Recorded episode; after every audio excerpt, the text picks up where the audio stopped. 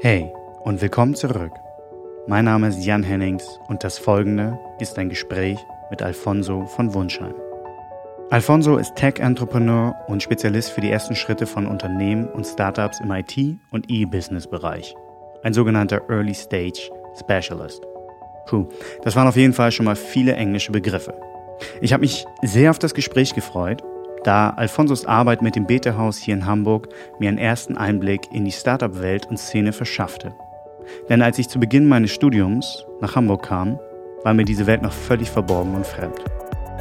Genug der einleitenden Worte, hier mein Gespräch mit Alfonso von Wunschheim.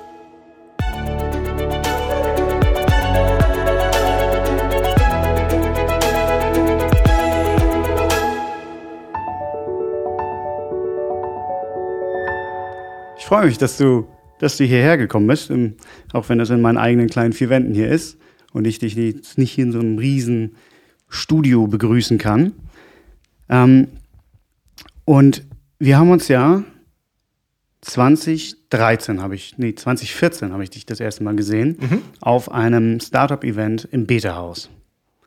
Wenn ich mich recht entsinne, bist du ja auch einer der Co-Investoren hier in Hamburg gewesen, die eingestiegen sind im Beta-Haus.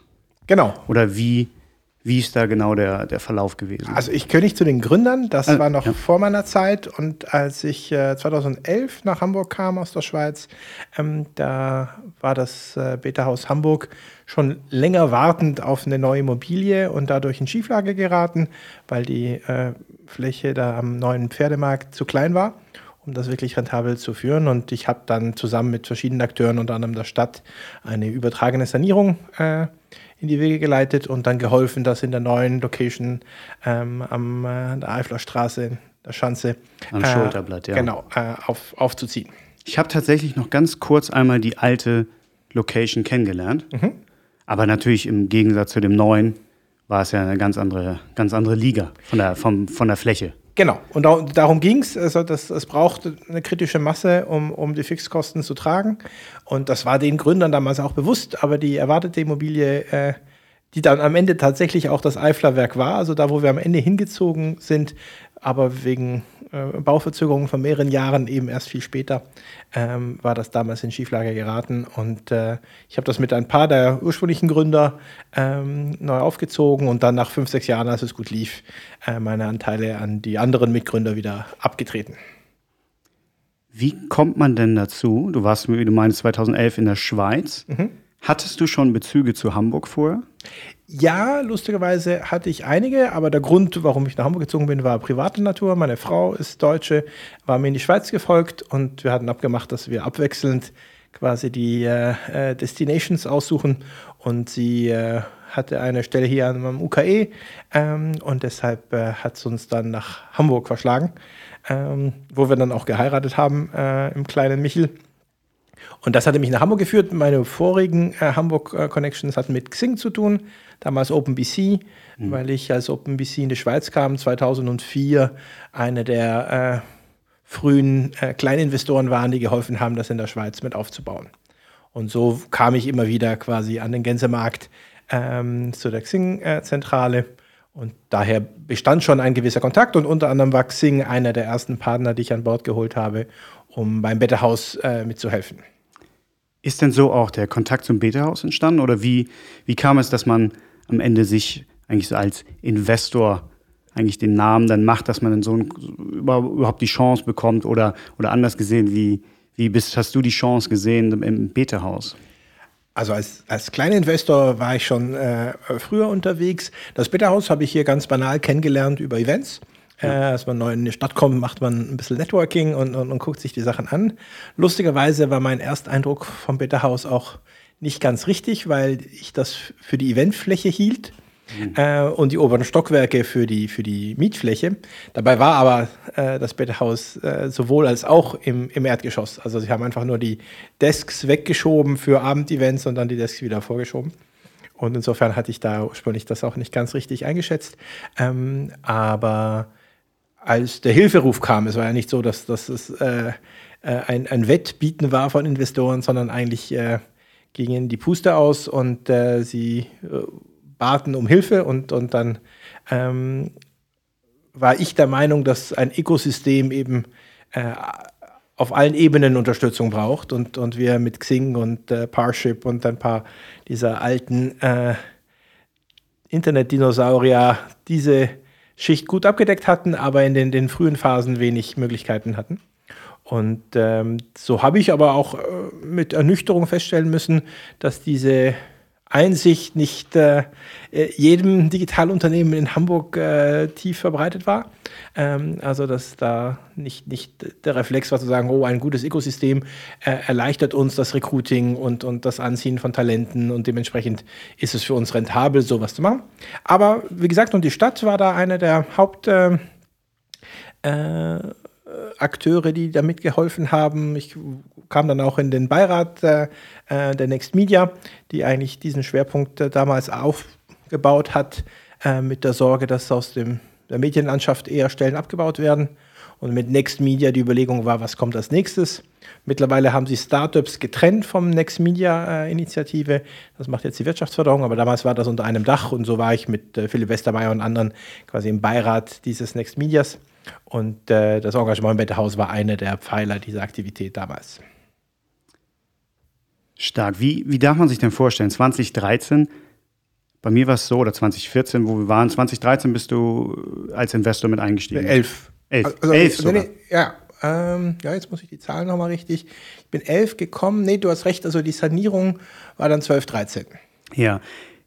Für mich, da fing gerade mein Studium an und ich, diese ganze Startup-Szene, das war für mich völlig, völlig fern. Und ich habe eigentlich durch das Betehaus damals, durch diese Startup-Events, das kennengelernt.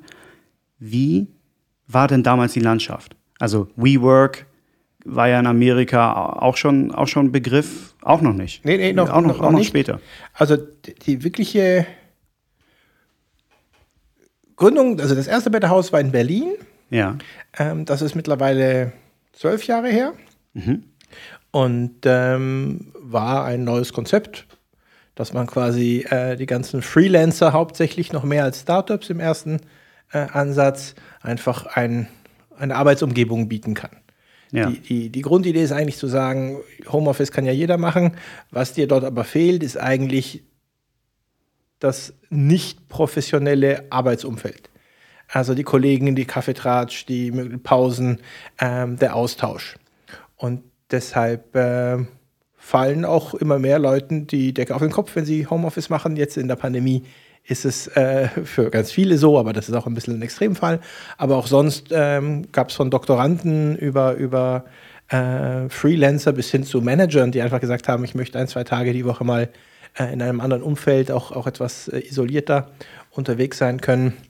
Und dann kamen natürlich auch äh, kleinere Teams, ob jetzt Projektteams oder Startups, die sich oft in ihrer Größe so schnell entwickelt haben, dass feste Mietvereinbarungen für sie immer umständlich waren. Also wenn du deinen Fünfjahresvertrag für eine Gewerbeliegenschaft äh, eingehen musst, aber innerhalb von 18 Monaten dich verdreifachst oder auch halbierst, dann ist das relativ umständlich. Und für solche Flächen waren dann Beta House äh, spannende äh, Anlaufstellen und davon kamen dann ein, ein, eine ganze Serie von, von Coworking Spaces über die Jahre zusammen.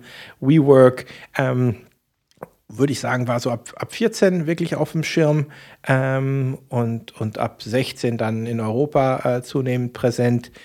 Die haben aber auch ein sehr anderes Segment. Also am Ende ist für mich WeWork mehr die Weiterentwicklung von Regus und diesen ganzen professionellen äh, Bürovermietungsangeboten, äh, währenddessen Coworking für mich in der Definition nur dann wirklich greift, wenn es substanzielle Ressourcen in die Community-Betreuung und, und, und Building investiert. Also wo es wirklich quasi ein, ein, ein Miteinander und nicht nur ein Nebeneinander äh, gefördert wird. Und das verkauft jede Fläche. Mittlerweile äh, ist auch jedes äh, Büro, das äh, Untermieter sucht, verkauft das als Coworking. Kann man alles so nennen, ist natürlich nicht eingetragen. Aber wirkliches Coworking ist es für mich nur dann, wenn, wenn wirklich 10, 20 Prozent der, der Personalressourcen im Community Building engagiert sind. Und äh, das macht auch das Better House einzigartig, ist eigentlich so, wie sie die Community bespielen. Absolut, ja. Das, das lebt am Ende dann von der Community. Ist es denn jetzt so, dass durch die aktuelle Lage vielleicht dann noch, noch ein größerer Wandel kommen wird? Du meinst gerade, dass viele Leute mehr im Homeoffice sind und generell wird ja, sieht man ja in der Bürolandschaft, ist der Arbeitgeber hat am Ende gar nicht mehr so das Argument, nee, Homeoffice können wir gar nicht anbieten, weil aktuell funktioniert es ja bei so vielen. Das heißt, der Arbeitnehmer hat ja auch viel mehr Macht, eigentlich Homeoffice einzufordern. Und vielleicht, äh, äh, wie, wie ist so da deine Einschätzung, wird die Landschaft sich vielleicht noch mehr zu solchen Coworking Spaces entwickeln? Oder wird das doch alles eher im Homeoffice bleiben? Gute Frage. Also momentan ist es recht schwierig für die ganzen Coworking Spaces, nicht einmal wegen den Einzelarbeitsplätzen, äh, sondern wegen der Eventbranche, äh, weil das ist für viele von diesen Flächen ein wesentlicher Bestandteil der Kostendeckung. Also dass man, und das war auch, blieb auch, bleibt auch die Idee bei vielen dieser Flächen, ähm, weil Büroflächen sind ja chronisch unter ausgelastet. Ne? Im Schnitt, wenn man acht Stunden am Tag arbeitet, von 24 und das Wochenende und die Ferien und die Krankheitstage abzieht, ist das weniger als, als 25 Prozent der Zeit ähm, ist eine Bürofläche im Einsatz.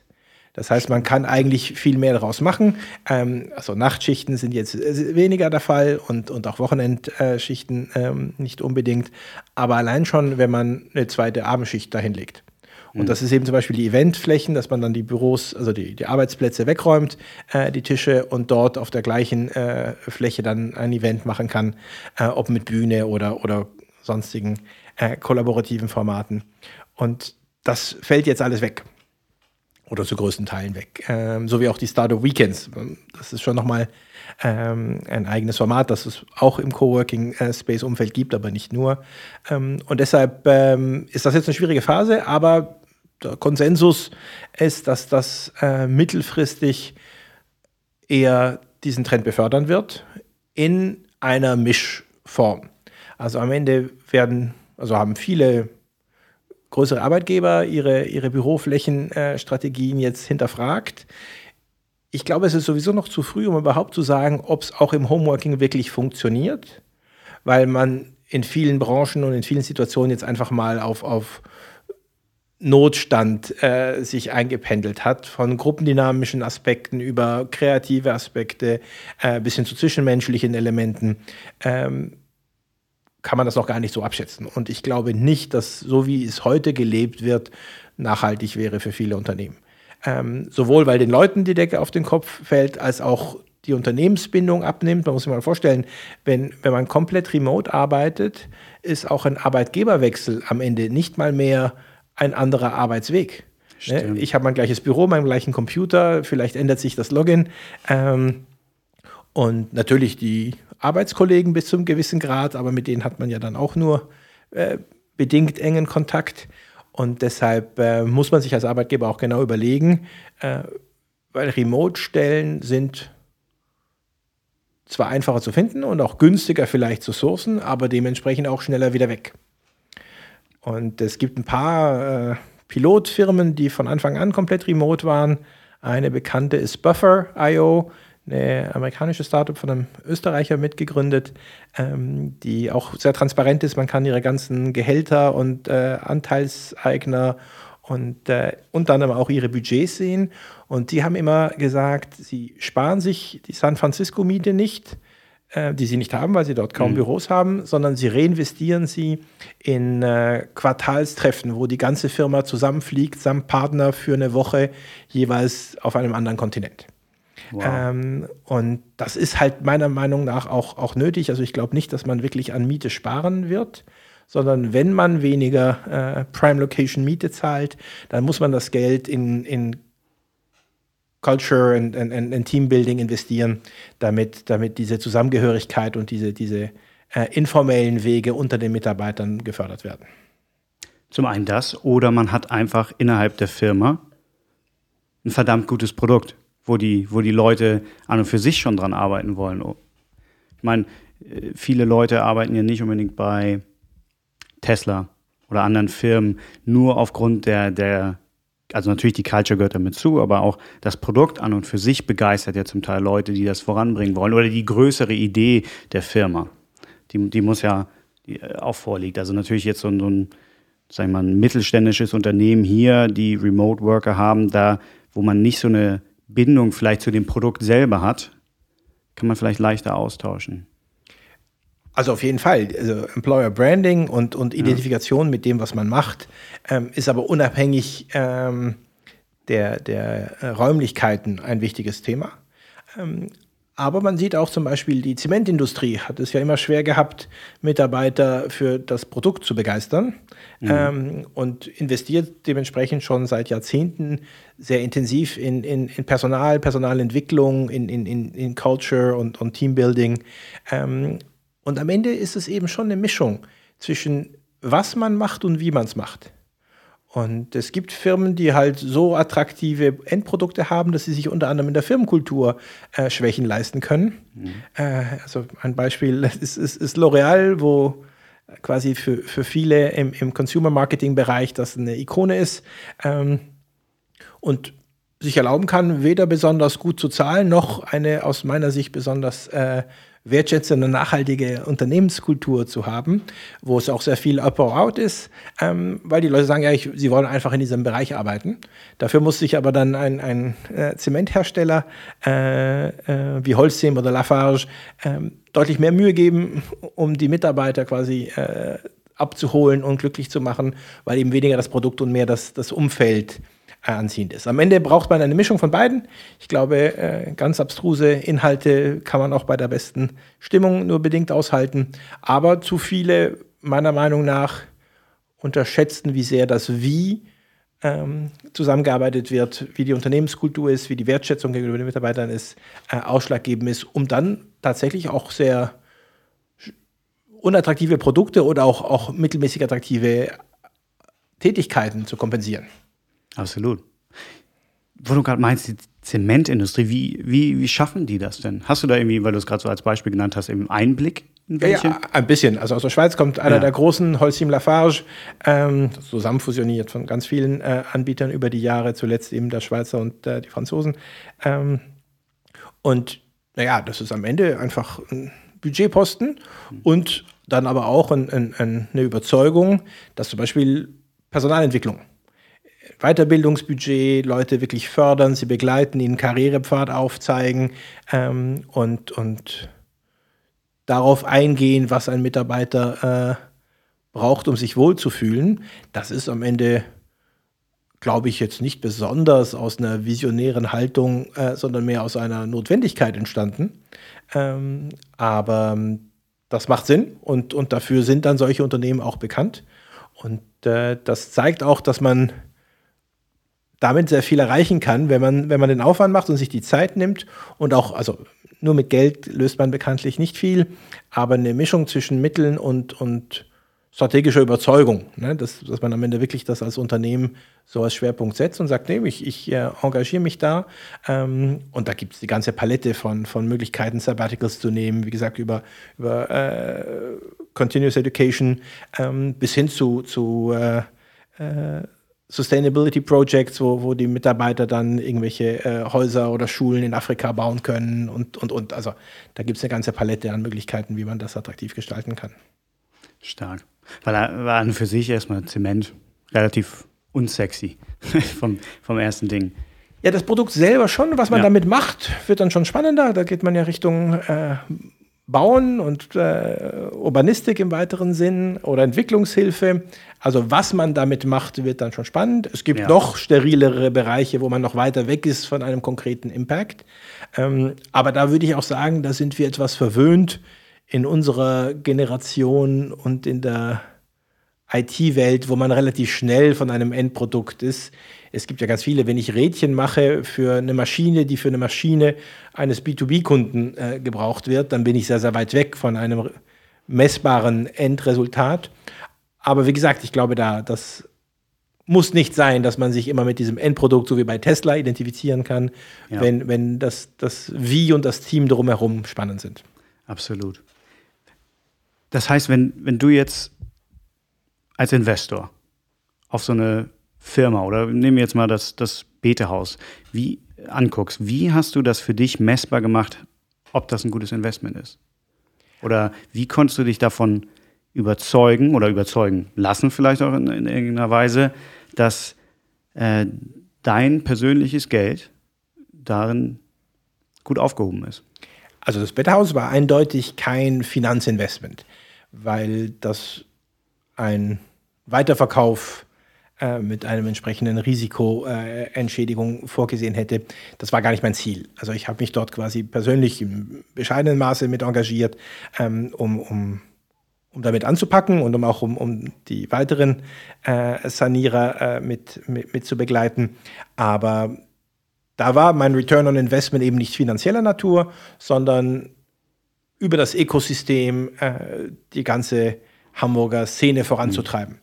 Und da war das Betthaus nur ein kleines Teil, ähm, aber ein, ein, ein äh, tragendes Teil aus meiner Sicht und ein nachhaltiges, ähm, weil das Ökosystem in Hamburg, du fragtest ja vorher, wie sich das entwickelt hat, hat sich enorm entwickelt in den letzten zehn Jahren. Das äh, kann man nach allen Metrics von wie viele Startups, wie viel Venture Capital halt hier reinfließt, wie viele Exits, ähm, wie viele Events, hat sich das also über die letzten zehn Jahre ich würde sagen, vermehrfacht. Jetzt, wie als Investor ich ein Investment, ich bin kein hauptberuflicher Investor, ich bin Unternehmer und hin und wieder begleite ich äh, andere Unternehmen äh, mit äh, schlauen äh, Tipps und, und manchmal ein bisschen Geld. Ähm, da geht es wirklich darum, sich zu überlegen, auf zwei Ebenen, das Endprodukt, passt das in einen Trend, also entwickelt sich etwas Neues und das Firmenprodukt, also die Firma selber, wird die jemand irgendwann mal kaufen wollen. Weil ein Investor in Startups, in Technologie-Startups ist fast immer ein exit-orientierter Investor. Es gibt Fälle, wo man über die Rentabilität und eine Rendite sich als Gesellschafter über Jahre dann quasi sein Investment und dann den Upside äh, auszahlen lassen kann, aber der, das ist eigentlich sehr selten. Meistens ist es so, dass der Firmenwert äh, durch einen Weiterverkauf ähm, entsteht. Und das sind eben die zwei Fragen, die, die man sich stellen muss. Ist das Endprodukt etwas, das in einen Trend geht? Es kann manchmal auch ohne Trend einfach etwas anderes verdrängen, aber das macht es dann schon harziger. Und gibt es Käufer für die Firma? Und im zweiten Bereich hat Europa aus meiner Sicht noch viel Nachholpotenzial der Markt in, im angelsächsischen Kulturkreisen ist viel liquider. Da kann man de facto, da ziehen die Leute um, verkaufen ihr Haus und ihre Firma und ziehen in ein anderes äh, Bundesland und kaufen dort ein neues Haus und eine neue Firma mhm. ähm, zu ähnlichen Preisen. Äh, also da kann man wirklich alles kaufen und verkaufen. Ähm, das ist hier deutlich schwieriger. Also der, der M&A-Markt, der Merger and Acquisition-Markt, gerade für Startups, ist äh, noch unterdurchschnittlich entwickelt ähm, und stellt eben viele Gründer vor die Schwierigkeit, auch wenn sie erstmal Kapital aufgenommen haben und erfolgreich äh, Wachstumsstrategie gefahren sind, einen kompetitiven Markt beim Verkauf zu erzielen. Weil darum geht es ja meistens, du brauchst idealerweise mehr als nur einen Käufer und die bieten sich dann gegenseitig hoch, damit, damit quasi dein, dein Marktwert äh, eruiert wird. Und das ist schwierig. Das ist schwierig, da tun sich viele Unternehmen äh, schwer als Käufer und als Verkäufer. Unter anderem aber auch, weil MAs, also Merger and Acquisitions, eine sehr anspruchsvolle Disziplin ist. Also die meisten akquirierten Firmen entwickeln sich unter den Erwartungen, weil diese oft relativ hochgezogen sind und die Komplexität der Integration, also Post-Merger mhm. Integration, ähm, gerade bei kleinen Firmen, ne, wenn zwei Großkonzerne fusionieren, dann ist es auch recht schwierig, äh, dort äh, wertschöpfend zu agieren. Aber dort weiß man das und man hat ganze äh, Teams, die darauf arbeiten. Wenn irgendeine 500-Mann-Firma eine 30-Mann-Firma kauft, dann holt sie sich keinen spezialisierten Post-Merger-Integrator und äh, macht daraus irgendeine Abteilung in irgendeiner äh, Ecke und äh, hofft, dass sie sich dann gut weiterentwickelt. Und ähm, das ist eben eine der Schwierigkeiten hier in, in, Europa, dass es schwieriger ist, solche Käufer zu finden. Und deshalb ist es auch etwas, was ich jedem Gründer immer rate, ist, dass das nicht seine Hauptmotivation, auch nicht sein Hauptziel sein sollte. Aber er braucht immer eine Slide, die sagt, wer kauft mich in fünf bis sieben Jahren und warum. Ja. Und äh, das sind eben die zwei Faktoren, in, die ich mir anschaue. sogenannten Pitch Decks. Oder, genau, ja. richtig. Äh, also innerhalb seiner strategischen Überlegungen, ja. wem er was dann pitcht, ist nochmal eine, eine andere Frage, aber prinzipiell muss er auf diese Frage eine gute Antwort haben. Ähm, wer in fünf bis sieben Jahren im Zweifel seine Firma äh, kaufen würde. Und idealerweise hat er da drei, vier äh, Kandidaten, die dann das bräuchten. Und das war zum Beispiel beim Bitterhaus kaum gegeben. Das äh, muss dann schon eine globale Kette sein, die dann vielleicht von einem Regus oder so gekauft ja. wird oder ein WeWork, der konsolidiert. Aber das war eigentlich Da hast du ein einfach Exit. nicht den finanziellen Exit sehen können, sondern. Ja, nicht mal gesucht. Also nicht mal gesucht. Genau. Ja. Das war nie das Ziel der Gründer ja. und das war auch nicht meins und deshalb war das auch alles gut und ich konnte dann meine Anteile äh, zu einer anständigen Bewertung an meine Mitgründer wieder, wieder abtreten und deshalb alles gut. Aber deshalb glaube ich auch, es muss ja nicht alles ein finanzielles äh, Investment sein, es kann eben auch ein ideales Investment sein. Und ähm, ich bin immer ein Fan davon, wenn man beides hinkriegt, also dass es quasi sich wirtschaftlich getragen hat, aber noch Mehrwert äh, außer dem finanziellen äh, produziert hat. Absolut. Wenn man sich jetzt überlegt, jemand, der eine Idee hat und die Idee umsetzen will, und wenn er dann sich Gedanken darüber macht, oh, was ist mein Exit in, du meintest, sieben Jahren, mhm. könnte man ja, jetzt, ich unterstelle mal, dass er vielleicht nicht die richtige Motivation dann hat. Entweder einerseits ist er natürlich unternehmerisch schlau gedacht, aber andernfalls ist die Idee ja vielleicht nicht sein, sein Baby, was er sein Leben lang hochziehen möchte, wo er 100% reinstecken wollen würde, weil vielleicht so, wenn denn diese sieben Jahre näher kommen und er das Gefühl hat, er kriegt diesen Exit nicht, hört er auf. Also ich mache jetzt mal so, ich unterstelle jetzt mal, dass vielleicht, wenn man ein, ein Exit plant, dass das vielleicht nicht die Idee ist, die man machen sollte. Wie würdest du darauf ja, eben, also ich habe ich hab schon beides erwähnt ja. und auch in der Reihenfolge erst mhm. gesagt, das Produkt muss äh, am Endmarkt seinen Platz finden, aber es braucht auch einen Käufer, ähm, wenn man Investoren aufnimmt. Ja. Ne? Das ist auch nochmal ein, ein ganz wichtiger Unterschied. Es gibt ganz viele Unternehmungen, die sollten nicht mit äh, fremden Eigenkapital finanziert werden und dementsprechend müssen sie auch kein Exit anvisieren. Aber sobald du Investoren mit reinnimmst, musst du ihnen ein Ausstiegshorizont mit aufzeigen können. Das darf aber tatsächlich nicht deine einzige Motivation sein und eigentlich auch nicht deine Hauptmotivation. Aber es ist schon ein wichtiger Entscheid als Gründer, dass du sagst, soll das meine Lebensaufgabe sein? Oder soll das irgendwann mal wie viele Babys mal flügge werden und dann ohne mich weiterziehen? Und da erlebe ich oft ein schizophrenes äh, äh,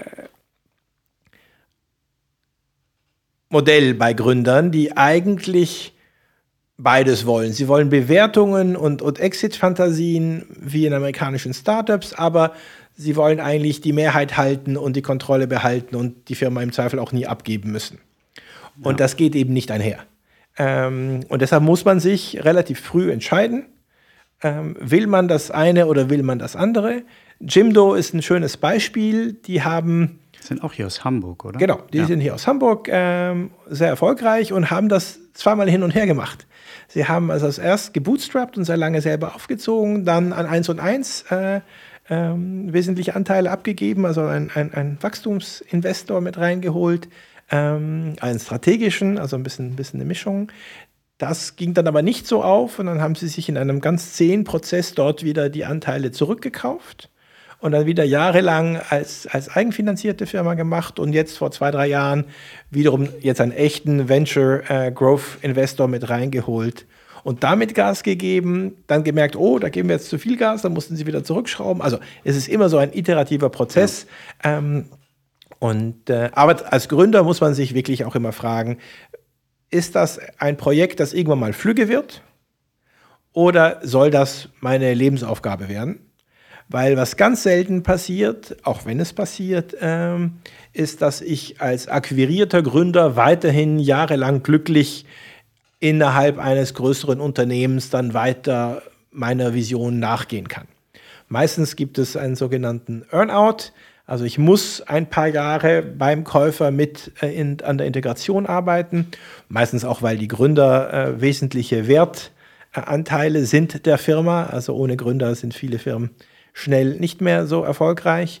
Ähm, aber das Vesting dauert dann 18 bis 36 Monate und das sieht man oft auf den CVs, dass da relativ gerade Zahlen sind, äh, äh, bei denen sie dann den, den neuen Arbeitgeber verlassen, äh, mhm. äh, weil es dann eben genau Auslaufen dieser Perioden darstellt. Aber es gibt auch Beispiele. Ich habe äh, einen Freund vom MIT, der ein Unternehmen gegründet hat und dann die Chanel-Gruppe verkauft hat. Und ähm, jetzt noch mehr Spaß hat, seitdem er in der Chanel-Gruppe ähm, also als Technologie, die er produziert, hat jetzt eine ganze Fabrik aufgezogen für 20 Millionen in Austin. Die Chanel-Gruppe, ähm, ist es das, meine, wo meine erste Assoziation Genau, ist? Chanel. Chanel. Also ja. Wertheimer-Gruppe heißt es, äh, wenn man wenn es genau Verbindet nimmt. man gar nicht so das Technische erstmal mit. Ja gut, die produzieren ja das, was sie verkaufen. Ja. Ähm, und die Wertheimer-Gruppe hat in der Wertschöpfungskette mehr als nur die, die Konsumermarken natürlich. Ähm, und äh, die haben aus dem Laboratorium von Harvard eine Technologie, äh, also die Gründerjungs, äh, rausgenommen, die es erlaubt, äh, in ganz kleinen Kügelchen, also Fischeiermäßig, äh, mhm. Flüssigkeiten einzubauen und so eine dünne Haut zu haben, dass die Haut quasi verschwindet, wenn, wenn diese äh, platzen. Also eigentlich so wie Kaviar-Eier, Fischeier. Ähm, und hier, äh, Bayersdorf äh, hat eine Marke La Prairie, wo sie ein Kaviar, nennen sie das, ihre, ihre Schönheitscreme, eben in solchen Kügelchen äh, schon vor der Entwicklung äh, dieser Gründer gemacht haben. Und die Technologie hat jetzt bei Bayersdorf unter anderem das abgelöst. Ja. Also die benutzen mittlerweile die Maschinen dieser Firma, um diese Eierchen zu machen. Und das kann man in ganz vielen anderen Umfeldern äh, einsetzen. Aber das war nur ein Beispiel. Der hat es dann eben an die Wertheimer Gruppe verkauft, hält aber noch Anteile und kann jetzt mit den Mitteln der Wertheimer Gruppe äh, seine Firma weiterentwickeln. Und das macht ihm noch mehr Spaß als davor. Ähm, also das würde ich sagen, eine Ausnahme, die die Regel bestätigt. Aber im Schnitt, wenn ein Gründer sagt, er möchte das als Lebensaufgabe sehen, kann man ihm nur raten, nur in sehr seltenen Fällen Wachstums- oder Risikokapital mitzunehmen, sondern eher Finanzierungsformen äh, zu wählen, die eben die Kontrolle bei ihm lassen und meistens ein langsameres Wachstum, aber dafür ein, ein kontrollierteres Wachstum erlauben. Ja. Was glaubst du, warum fühlt er sich, wo, wo dein Freund gerade meintest, noch wohler jetzt gerade? Es ist zum einen, dass er natürlich wahrscheinlich einfach eine völlige Absicherung in, in irgendeiner Form auch hat, aber auch äh, ist es, was diese Gruppe ihm ermöglicht äh, oder an Möglichkeiten bietet, dass er einfach eine ganz andere Infrastruktur hat, auf die er zurückgreifen kann oder, oder sind da noch andere Faktoren mit? Also ja, da kommen wir auf ein spannendes Thema, das mir ja. auch sehr am Herzen liegt, ähm, ist das sogenannte Intrapreneurship im mhm. Gegensatz zum Entrepreneurship. Ähm, das ist intra, also innerhalb einer bestehenden Unternehmung, sich unternehmerisch zu betätigen. Unternehmertum sagt es ja auch im Deutschen wie auch im, im Englisch-Französischen, es geht ja um etwas unternehmen und nicht um etwas besitzen. Also zu viele Leute ja. verwechseln das und, und ja. verstehen Unternehmertum als das ist meine Firma und nicht ich kann was unternehmen. Und ich selber hatte auch als Intrapreneur mit die spannendsten äh, Erfahrungen sammeln können, als ich äh, die gelben Seiten der Schweiz digitalisiert habe, als ich eine der frühen Internetbanken in der Schweiz mit aufgezogen habe. Beides Mal war der Mutterkonzern 100 Jahre alt, also lange vor meiner Zeit gegründet. Ähm, aber tatsächlich benutze ich eine Matrix, um sowas zu bewerten, wo man den Freiheitsgrad misst und die zur Verfügung stehenden Mittel. Also wenn ich mein eigenes Ding mache, habe ich absolute Freiheit, aber nur meine eigenen Mittel. Und wenn ich einen Milliardenfonds verwalte von irgendeiner großen Bank, dann habe ich zwar ganz viele Mittel, aber ich kann nur 0,1 Prozent der Asset Allocation außerhalb des äh, vorgegebenen Rahmens äh, allozieren. Also da habe ich ganz viele Mittel und ganz wenig Freiraum. Und bei meiner eigenen äh, Ein-Mann-Bude habe ich maximalen Freiraum, aber nur meine eigenen Mittel. Und da eine gute Mischung zu finden, kann eben sowohl als Intrapreneur als auch als Entrepreneur. Intrapreneure haben meistens etwas mehr Mittel und etwas weniger Freiraum. Und Unternehmer haben meistens etwas mehr Freiraum und etwas weniger Mittel, aber das kann sich schnell mal kompensieren. In seinem Fall war es so, dass die Gründerdynamik irgendwann mal sich ausgelaufen hatte und die zwei Professoren, mit denen er das gegründet hatte, nicht mehr ähm, so optimal zusammenwirkten. Und das ist ja nicht unüblich, dass Gründerteams irgendwann mal, äh, manchmal auch sehr früh schon, ähm, suboptimal zusammenarbeiten. Äh, und zweitens, tatsächlich sind es die Mittel, die er jetzt äh, hat, eben diese, diese Fabrik, die er in Austin bauen kann. Er konnte von Scratch wirklich komplett neu designt eine 20 Millionen Fabrik dorthin legen. Bis das eine Startup sich selber leisten kann, geht es eine Weile. Ähm, und dann ist auch der Druck enorm. Ne? Also wenn du dann solche Kapitalinvestments äh, einbringst. Ähm, und deshalb ist in dieser Mischung, glaube ich, das für ihn ein, ein Optimum. Ähm, die äh, Absicherung ist sicherlich nicht zu unterschätzen, wenn du erstmal selber äh, dein Konto so abgesichert hast. Aber ich würde in dem Fall das nicht mal als, als äh, wesentlich erachten. Ja. Wahnsinn. Das erinnert mich an so eine, an ein Konzept aus der Psycho oder Arbeitspsychologie. Und zwar eigentlich, wann hat man die höchste Arbeitszufriedenheit, sofern man eine hohe Beanspruchung hat, aber viele Mittel, um die Beanspruchung zu lösen. Mhm. Das spielt ja genau auch eigentlich in, in, genau. in die Matrix rein. Also wenn man nämlich viele Mittel hat, aber eine Aufgabe, die einen nicht wirklich fordern kann, dann ist man nicht wirklich zufrieden bei der Arbeit. Und eben andersrum. Und das andersrum, ja. Viele Gründer reiben sich auch wahnsinnig auf, ja. ähm, weil sie eben die Herausforderungen noch und nöcher haben, aber eben kaum Mittel, um sie sinnvoll einzugehen. Dementsprechend ist die Zufriedenheit nicht, nicht hoch. Ja, also in beiden Fällen muss man, muss man gucken. Das sind Phasen, die, da muss man durch. Auch bei großen Unternehmen hat man nicht jede Woche dann seinen maximalen Freiraum. Aber ähm, tatsächlich bin ich ein Fan davon, dass man das losgelöst von der juristischen Form und wer jetzt Anteile hat und, und wer nicht, ähm, sondern hauptsächlich ist darauf fokussiert, was kann ich realisieren ähm, und welche Mittel und welche Freiheitsgrade sind mir dafür gegeben. Und am Ende darf ein Gründer auch nie unterschätzen, außer einer One-Man-Show äh, hat man ja dann schnell mal eben ein paar Mitgründer, mit denen man sich einigen muss. Schnell mal hat man Investoren, ein Team und, und alle möglichen äh, Einschränkungen, die damit einhergehen. Und deshalb ist man oft gar nicht so frei, wie man meint. Absolut, ja. Du meintest ein Freund am MIT. Du, du warst ja für, was hast du, deinen Master dort gemacht? Ja, ich habe einen Master dort gemacht, äh, ein bisschen eine akademisch äh, äh, spezielle Laufbahn. Ich habe äh, nach dem Abi meine erste Firma gegründet, war dann noch in St. Gallen äh, angemeldet, aber äh, habe dann schnell gemerkt, ich kriege nicht meine Firma und mein Studium anständig über die Bühne und habe dann die Einschätzung gehabt, dass die Universitäten voraussichtlich in zehn Jahren noch äh, offen sein werden, aber dass äh, die IT-Bubble, bevor noch der Internet-Bubble kam, äh, Mitte der 90er Jahre wahrscheinlich nicht ewig halten würde.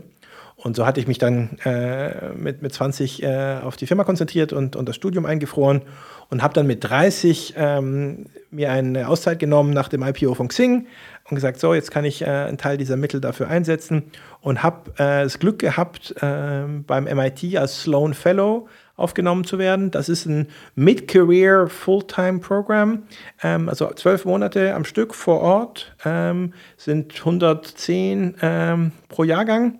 Kofi Annan, Carly Fiorina, äh, Bill Ford, vor mir, äh, also nicht in meinem Jahrgang, aber sind, sind äh, spannende Profile, weil sich dort zwei historische Programme fusioniert haben. Das eine ist Kofi Annans äh, Sloan Fellows und das zweite war Carly Fiorina, die ehemalige HP-CEO, ähm, Management of Technology.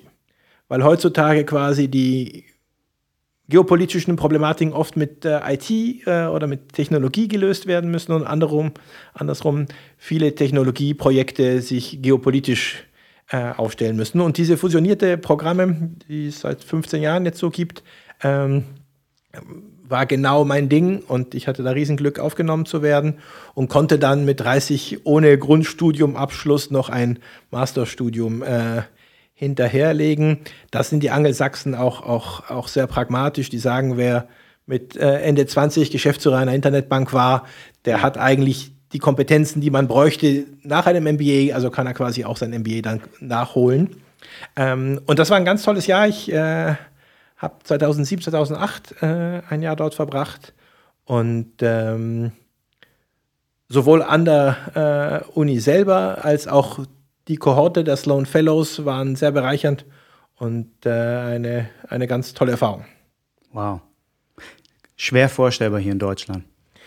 Jein. Das, oder, oder dass man sich den. MBAs, also MBAs kann ja. man auch in Deutschland. Ähm, das ist also immer eine Ausnahme, macht auch Sinn, das sollte nicht die Regel sein. Ich kann auch niemandem empfehlen, sein Grundstudium nicht zu machen, mit der Überlegung, irgendwann mache ich einen Master. Ähm, das geht in der Wirtschaft noch am ehesten, weil man da quasi die Qualifikationen äh, nachweisen kann. Aber ähm, ja, also am, am Ende ist, ist es, glaube ich, äh, relevant, dass man die Kompetenzen mit, mit einbringen kann, die es braucht. Man macht einen GMAT-Test, wenn man den besteht, zeigt, dass man quasi alle quantitativen Skills mitbringt.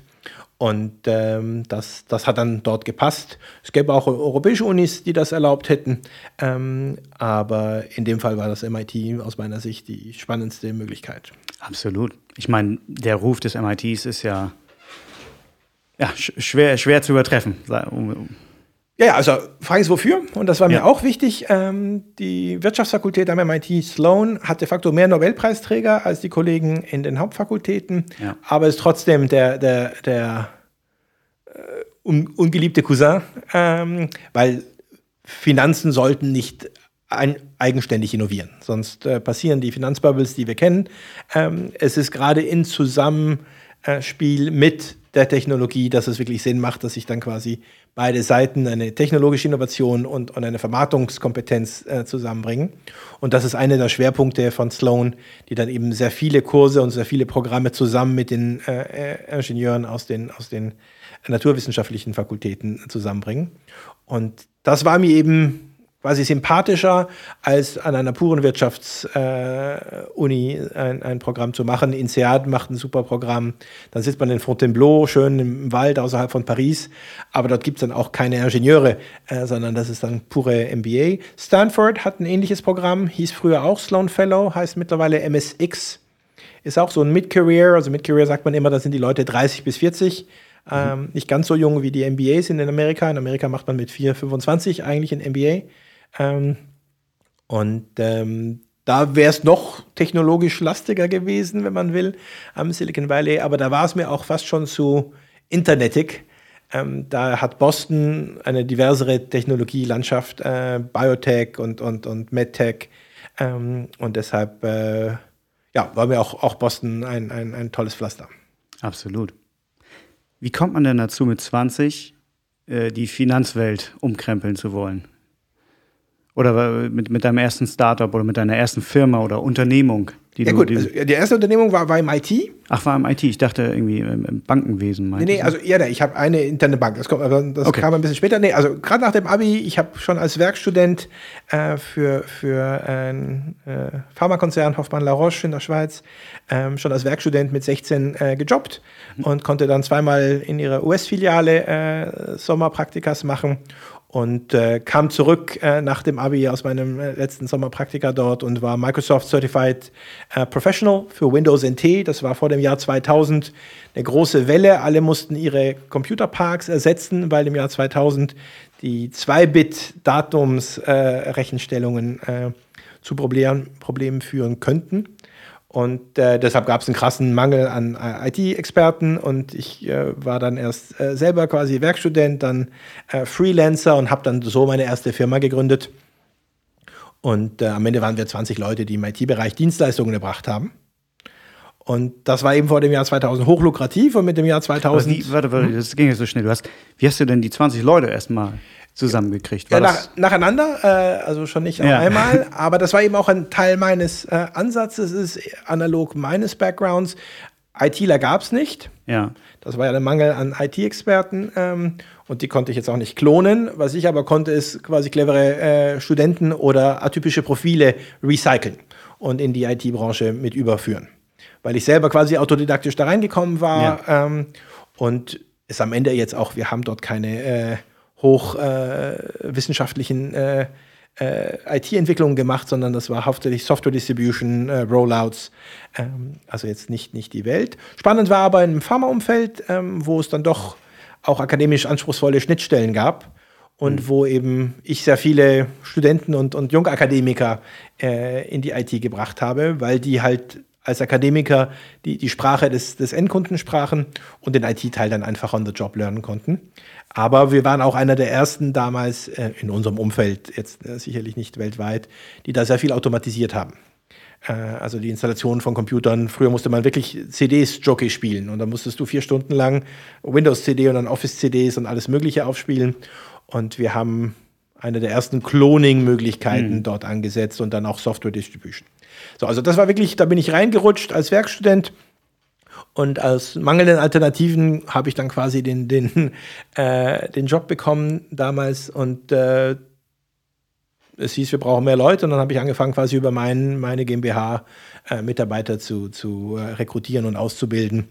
Und in den Jahren vor dem Jahr 2000 lief das auch, auch wunderbar. Mit dem Jahr 2000 ähm, flachte dann der Markt deutlich ab und dann waren plötzlich äh, erfahrene äh, IT-Ingenieure äh, für, für den halben Preis ja. Äh, auf dem Markt und dann, dann war das auch ein, ein sich schließendes Fenster und einer meiner Kunden war eben eine der großen Schweizer Banken, die ähm, einen neuen Geschäftsführer für, ihre, für einen Online-Broker suchten.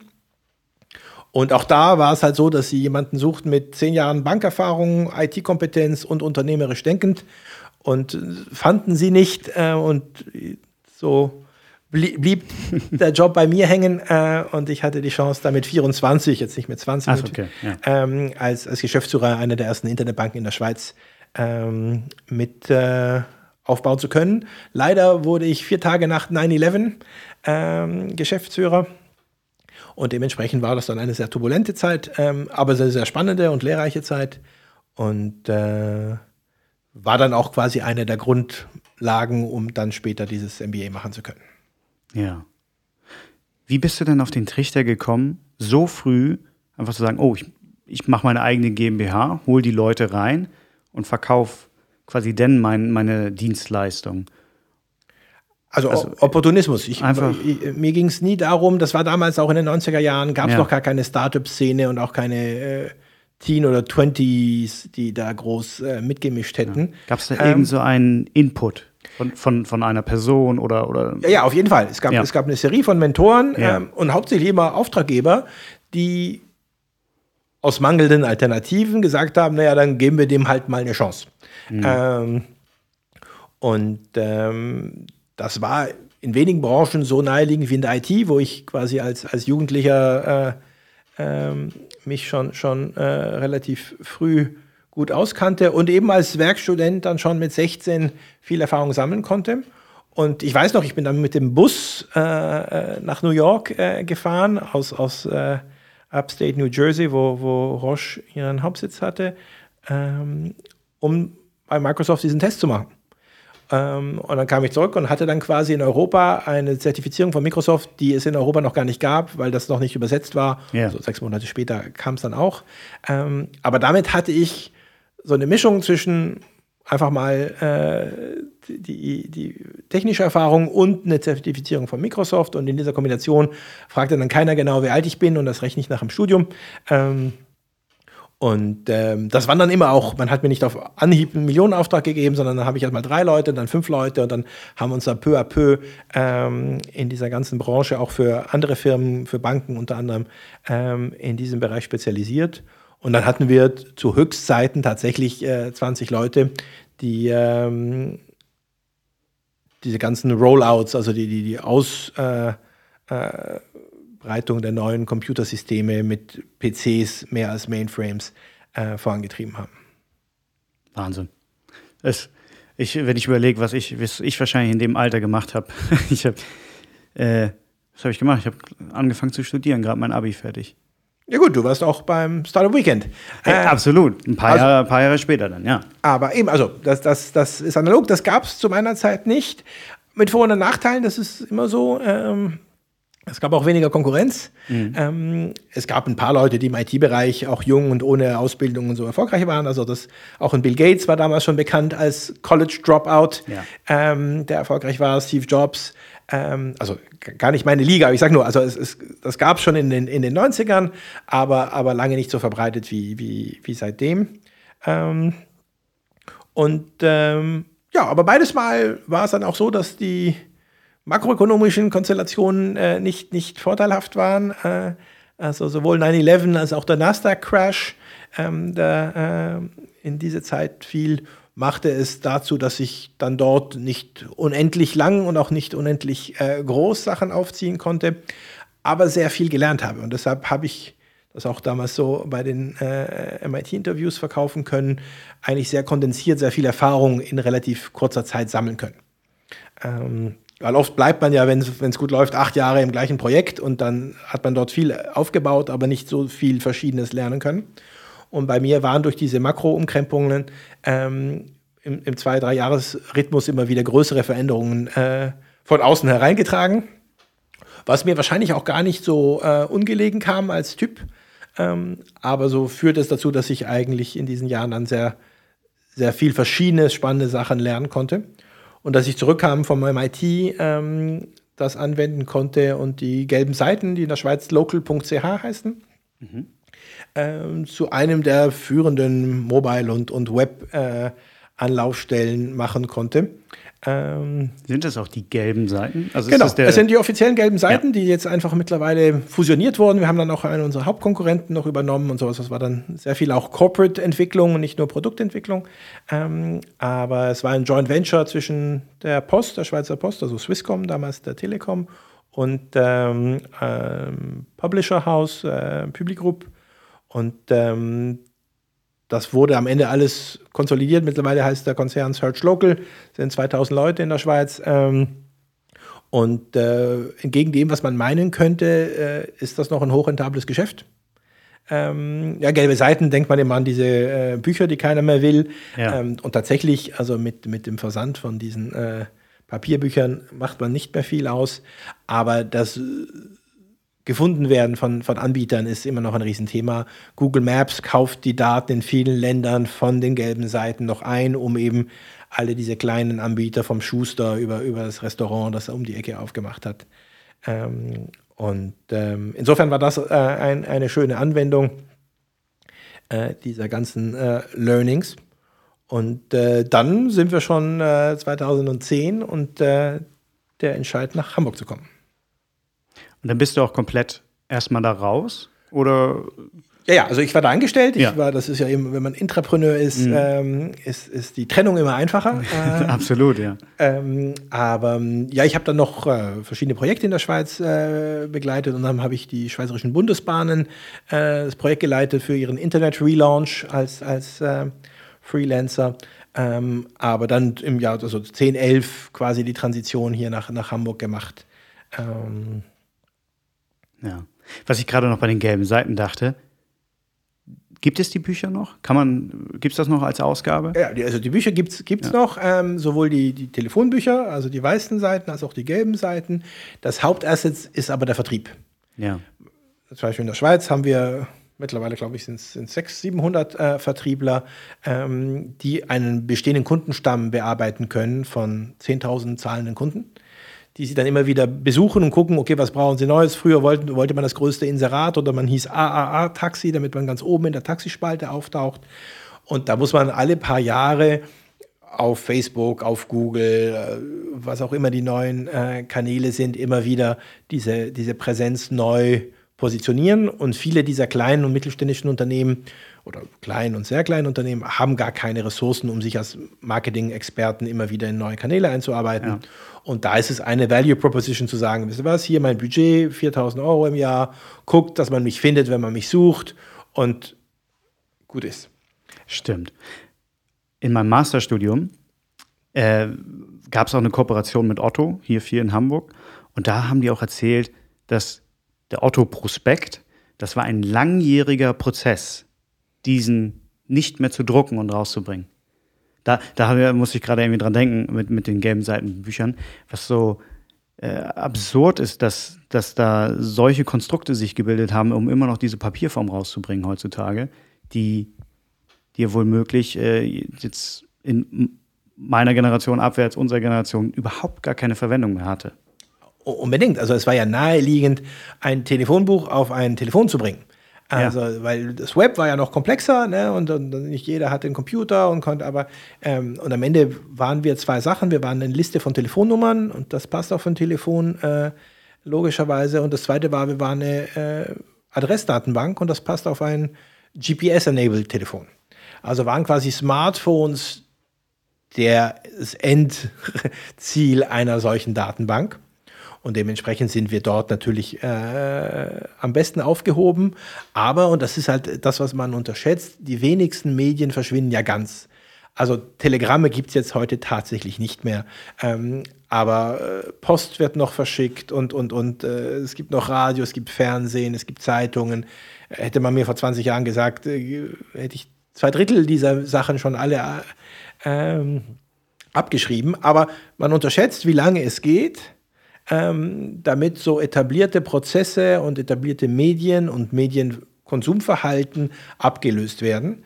Und bis eben die älteren Generationen lieber auf ihrem Handy nach etwas suchen und nicht nach dem das Telefonbuch aufpacken, auspacken, ähm, geht es eben eine ganze Weile. Ähm, und es ist eben auch ein Aufwand, also eine der ersten Sachen, die wir in die Richtung gemacht haben, ist, man konnte dann in den frühen Smartphones noch gar nicht so einfach, einfach die Fonts vergrößern. Und wir haben in unserer App das eben schon früh möglich gemacht, damit eben ältere Semester auf so einem kleinen, und die Handys waren ja damals auch noch kleiner, die Smartphones, äh, einfach auch besser lesen konnten, weil das war, obwohl im Telefonbuch es ja relativ auch klein geschrieben ist, aber viele dieser älteren äh, Semester hatten dann noch eine Lupe nebendran. Mein Großvater auch. Ja zum Teil ganz lustig, wenn er auf sein Handy schaut und es zu dunkel ist, hat er, man, hat er schon mal eine Lampe drauf gehalten, mhm. was, was natürlich nicht funktioniert. Aber ich, ich sehe ihn auch, äh, er ist äh, glücklicherweise relativ äh, nah noch äh, an solchen Sachen dran. Er wird jetzt äh, am Montag 91, aber oh. hat auch ein iPad und ein iPhone mhm. da. Und äh, ich, bin ich bin ich immer wieder sehr erstaunt, wenn, wenn er mich dann über FaceTime oder so anruft. Das ist eigentlich eine schöne Sache. Und dann sitzt er manchmal auch mit der Lupe, wenn er, mhm. wenn er was sucht. Ähm, dann, um jetzt mal ein bisschen historisch da, was ich jetzt einfach so interessant finde, dein, dein Werdegang, dann warst du im, im Beta-Haus und dann meintest du ja, wurdet ihr, hast du irgendwann deine Anteile wieder rausgegeben? Mhm. Also abgegeben. quasi abgetreten an, abgetreten. Meine, an meine Mitgründer. Ähm, und ähm, weil das Ziel erreicht war in dem Sinn, äh, das erste, und wir die strategische Weiterentwicklung jetzt äh, ähm, anders gewichtet haben und, und ähm, es aus meiner Sicht dann ein, ein guter Zeitpunkt war, um, um das äh, abzugeben. Ähm, seitdem ist auch die Gesellschaftsstruktur äh, soweit gleich geblieben. Sie haben noch ein zweites äh, Coworking Space aufgemacht, Finhaven in, in der Hafen City, gehört auch zum Hamburger Betterhaus, okay, äh, zur Betterhaus-Gruppe. Ähm, aber wie gesagt, die, die Zeiten sind jetzt gerade schwer. Ähm, und ich drücke der Branche die Daumen, dass sie das durchhalten können, ähm, bis es wieder äh, rosigere Zeiten gibt. Das ist auch generell in solchen Krisensituationen etwas, was man manchmal, gerade wenn man drinsteckt, äh, unterschätzt. Es gibt Sachen, die kommen nicht wieder. Und die sollte man dann auch frühzeitig aufgeben. Ähm, aber alles, was wiederkommt, als Konsumverhalten oder als, als, als Marktpotenzial, ähm, musste dann de facto einfach nur länger aushalten als die Konkurrenz. Äh, ich war noch in einem anderen Unternehmen beteiligt, jetzt kurz vor, vor der äh, äh Pandemie. Slimberry, ähm, von, von Sibylla Cavalla gegründetes Trachten-Online-Shop, die Höhle der Löwen gewonnen haben, also E-Commerce verkauft, ja. Designer-Dirndl aus Hamburg. Ähm, ist mir gar kein Begriff. Ja, ja. Ähm, eben, also wer Höhle der Löwen verfolgt ja. oder Hamburg ein bisschen, ähm, da ist Sibylla eine der herausstechenden äh, weiblichen Gründerinnen. Ähm, und E-Commerce ist jetzt erstmal kein Verlierer der Pandemie, aber der Trachtenmarkt, den man hauptsächlich an Oktoberfesten und, und, und äh, Volksfesten und Familienfeiern trägt, schon. Ähm, und das ist erstmal natürlich eine, eine, ganz harzige Konstellation. Da muss aber der Reflex sein zu sagen, naja, es, irgendwann wird es wieder Oktoberfeste und Volksfeste geben und man muss einfach nur aushalten, bis es, bis es wieder läuft. Und wenn es dann ein paar der stationären Händler nicht wiederkommen, ein paar der Online-Konkurrenten äh, die Luft ausgegangen ist, dann kann man eben quasi in einem, in einem etwas äh, weniger dichten Markt dann Marktanteile gewinnen. Und das Gleiche ist aus meiner Sicht auch im Coworking-Bereich. Also man muss die Krise jetzt äh, durchhalten, aber wer es bis aus dem Tunnel rausschafft, der wird dann aus meiner Sicht in, in diesen beiden Branchen jetzt ein, ein einen Wachstumsschub erleben können, der dann vielleicht auch, auch die, die äh, Einbußen der, der Pandemiejahre kompensieren kann. Absolut. Ich glaube auch gerade in dem Coworking-Bereich, oder hatte ich mich gefragt, wenn jetzt mehr Firmen diese Flexibilität auch von der Fläche brauchen, auf wen können sie denn zurückgreifen? Auf solche Coworking Spaces. Also, auf jeden Fall. Also es könnte, ich könnte mir sogar vorstellen, dass es noch mehr solche Flächenangebote geben wird in Zukunft, dass man nicht wie vorhin gesagt, dieser Fünfjahresvertrag oder so, äh, dass man braucht, weil man weiß nicht, wie sein Team wächst. Man weiß, man will vielleicht auch einfach flexibel sein. Also die Flexibilität ja. bei kleinen Unternehmen sowieso, das war schon ja. vor der Krise der Fall, aber auch Großkonzerne ähm, oder größere Arbeitgeber, sagen wir es mal so, die ähm, einfach einen Flächenmix ein, einsetzen werden. Ja, und und da, es gibt ja auch schon äh, modernere Ansätze, die sagen, da hat man gar nicht mehr einen Arbeitsplatz für jeden. Also allein schon mathematisch ist es so, dass immer 20 Prozent der Belegschaft nicht am Arbeitsplatz ist, zwischen Ferien, Krankheitstagen, Weiterbildung etc. Also man kann theoretisch, wenn man Flexdesks hat, kann man mit 80 Prozent der Arbeitsplätze, gibt es quasi nie einen Fall, wo einer keinen Arbeitsplatz findet. Und wenn man das dann noch, noch flexibilisiert und ganze Teams teilweise remote einsetzt oder mit, mit Tagen im Homeoffice und so, dann setzt es auf der anderen Seite natürlich diese Flexdesk voraus, also weil es bringt dann nichts, dass ich mein eigenes Büro habe und das steht dann einfach leer, sondern dann würde man sich mit dem Laptop jeweils an irgendeinen Platz setzen und sich dort einloggen. Aber tatsächlich wäre dann so eine Mischform, und das, da, davon gehe ich jetzt auch aus, es wird am Ende eine Mischform sein zwischen Homeoffice, äh, Coworking Spaces in, in jeglicher Couleur, also nicht nur die wirklich intensiven Coworking, sondern viel auch so WeWork-mäßige äh, ähm, Mindspace, die einfach Fläche vermieten, auch viel an Corporates. Ähm, und natürlich immer noch, und das darf man auch jetzt nicht ganz abschreiben, ähm, die Identifikation eines, eines eigenen Büros, einer eigenen Immobilie, wo man sagt, okay, das Xing zum Beispiel zieht jetzt äh, in das neue oder das Unilever-Gebäude im Hafen City. Ja. Ähm, ich glaube natürlich ohne Pandemiepläne, ähm, aber prinzipiell, die hatten am Ende sieben Locations hier in Hamburg. Das war Kraut und Rüben, das ist, da verliert man sehr viel und ich glaube, es, es lohnt sich auch aus einer Arbeitgeber-Attraktivitätsperspektive eine klare, identifizierbare äh, Fläche zu haben, wo man sagt, das ist unser Hauptsitz, da kann man jederzeit hin, da, da sind wir zu Hause. Aber was nicht heißt, dass jeder Mitarbeiter jeden Tag acht Stunden am Tag dort arbeiten muss. Absolut. Und ich, ja, gerade wenn jetzt äh, so, solche Dirndl verkauft werden, ich glaube, die Leute, die schreien auch einfach danach, wenn, wenn jetzt das wieder ein bisschen vorbei ist, dann äh, auf auf solche Oktoberfeste zu gehen oder generell solche Feste zu machen. Deswegen glaube ich, das ist eine gute Sache. Oder finde ich super interessant, wie du das meintest, dass man eigentlich jetzt durchhalten muss in den Fällen. Und vielleicht die, die, oder viele hört man jetzt immer so, oh, der Einzelhandel geht kaputt. Und es ist absolut schrecklich, weil, weil viele Schicksale damit dranhängen. Aber an und für sich finde ich, wenn sich, wenn die Leute Angst haben, dass sich die Stadt wandelt, ich sehe das gar nicht so negativ. Unabhängig, also natürlich diese, die, die Schicksale, die dranhängen, aber dass die Stadt sich wandelt, ist für mich eigentlich logisch. Auch in der Zukunft. Dass, dass vielleicht so ein Einzelhandel, weil der Einzelhandel, dem ging es ja nicht schlecht aufgrund von Corona. Dem ging es auch vor nicht, nicht wirklich grandios gut in vielen Fällen. Also, also auf jeden Fall ist, ist die Wandlung eine Konstante.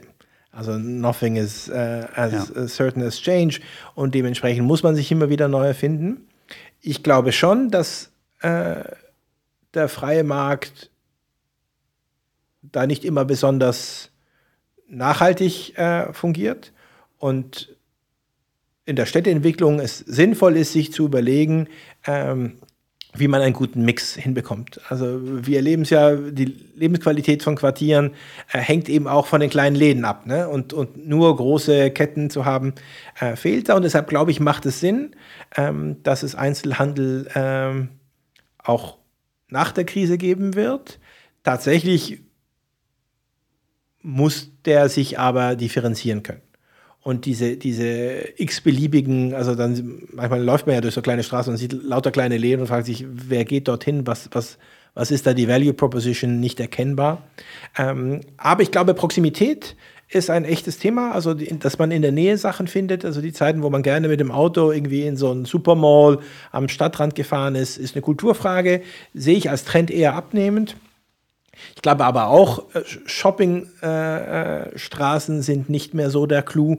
Ähm, da muss es eher eine Erlebniswelt werden mit Restaurants, mit Kinos, mit allem Möglichen. Also wenn man so ein gemischtes äh, Bereich ist jetzt gar nicht meine, meine Core-Kompetenz, aber, aber es gibt da viele Bestrebungen zu sagen, man muss solche Innenstädte neu erfinden und man muss für den Einzelhandel auf jeden Fall ähm, einen Teil des Mixes äh, offen halten, auch mit zahlbaren Mieten, weil eines tatsächlich der Vorpandemie-Druckpunkte äh, war, dass sehr viele dieser großen Marken sich Mieten leisten, die de facto gar nicht über die Verkaufsfläche getragen werden, sondern weil sie sich quasi die Werbeleistung damit einrechnen. Also ein Teil meines Marketingbudgets, anstatt dass ich irgendwie fünf große Plakate mir das ganze Jahr irgendwo aufhänge und dafür Hunderttausende von Euros zahle, miete ich dort gleich eine Liegenschaft. Und dann bin ich quasi als Sarah und habe dann dort eine große Fläche. Ähm, und der Verkauf über die Fläche ist dann nur ein Teil des Return on Investments. Der andere ist einfach quasi wirklich die Markenpräsenz. Äh, von den Vitrinen bis hin zu einfach zu sagen, Sarah ist an der Mückenberger Straße. So. Ähm, und das ist natürlich etwas, was ein Einzelhandel nicht abdecken kann. Ne? Der kann das kann nicht über einen Marketing-Effekt einer, einer Big Brand tragen. Und deshalb ähm, müssten solche Immobilienprojekte auch etwas holistischer durchdacht sein, weil jeder Einzelne will natürlich dem Bestzahlenden vermieten. Das ist erstmal nachvollziehbar, außer dass man sich damit manchmal ganze Quartiere ins Ausmanövriert äh, weil sie dann eben aussterben. Äh, und dann ziehen natürlich auch die gut zahlenden Flagship-Stores irgendwann mal weg, weil wenn dort keiner mehr rumläuft, dann will auch Sarah dort nicht mehr sein. Und deshalb braucht es da manchmal aus meiner Sicht auch, auch äh, äh, ein, ein kollektiveres Gremium, ob die öffentliche Hand oder, oder so äh, Einkaufsgemeinschaften, äh, die dann schauen, hey, lasst uns eine Durchmischung aufrechterhalten, lasst uns nicht alles an den meistbietenden vermieten, sondern sicherstellen, dass es eben auch noch die Dönerbude und den kleinen äh, Handel gibt und noch diesen kleinen Laden, ähm, damit auch der Mix für den Kunden am attraktivsten ist. Ja. Glaubst du, dass es in der Innenstadt vielleicht auch mehr Wohnprojekte geben wird? Oder, oder glaubst du, dass sich das komplett wieder so zurückentwickelt, wie, wie wir es eigentlich schon hatten?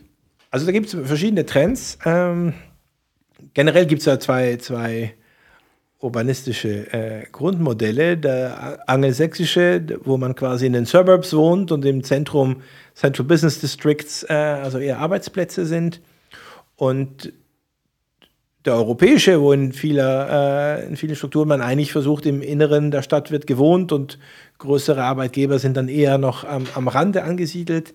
Ähm, ich glaube generell, dass es der Immobilienmarkt einer der größten Veränderungen bevorsteht nach der Pandemie, weil es zusammen mit dem Mobilitätstrend äh, auch wirklich dazu führen wird, meiner Meinung nach, dass, dass diese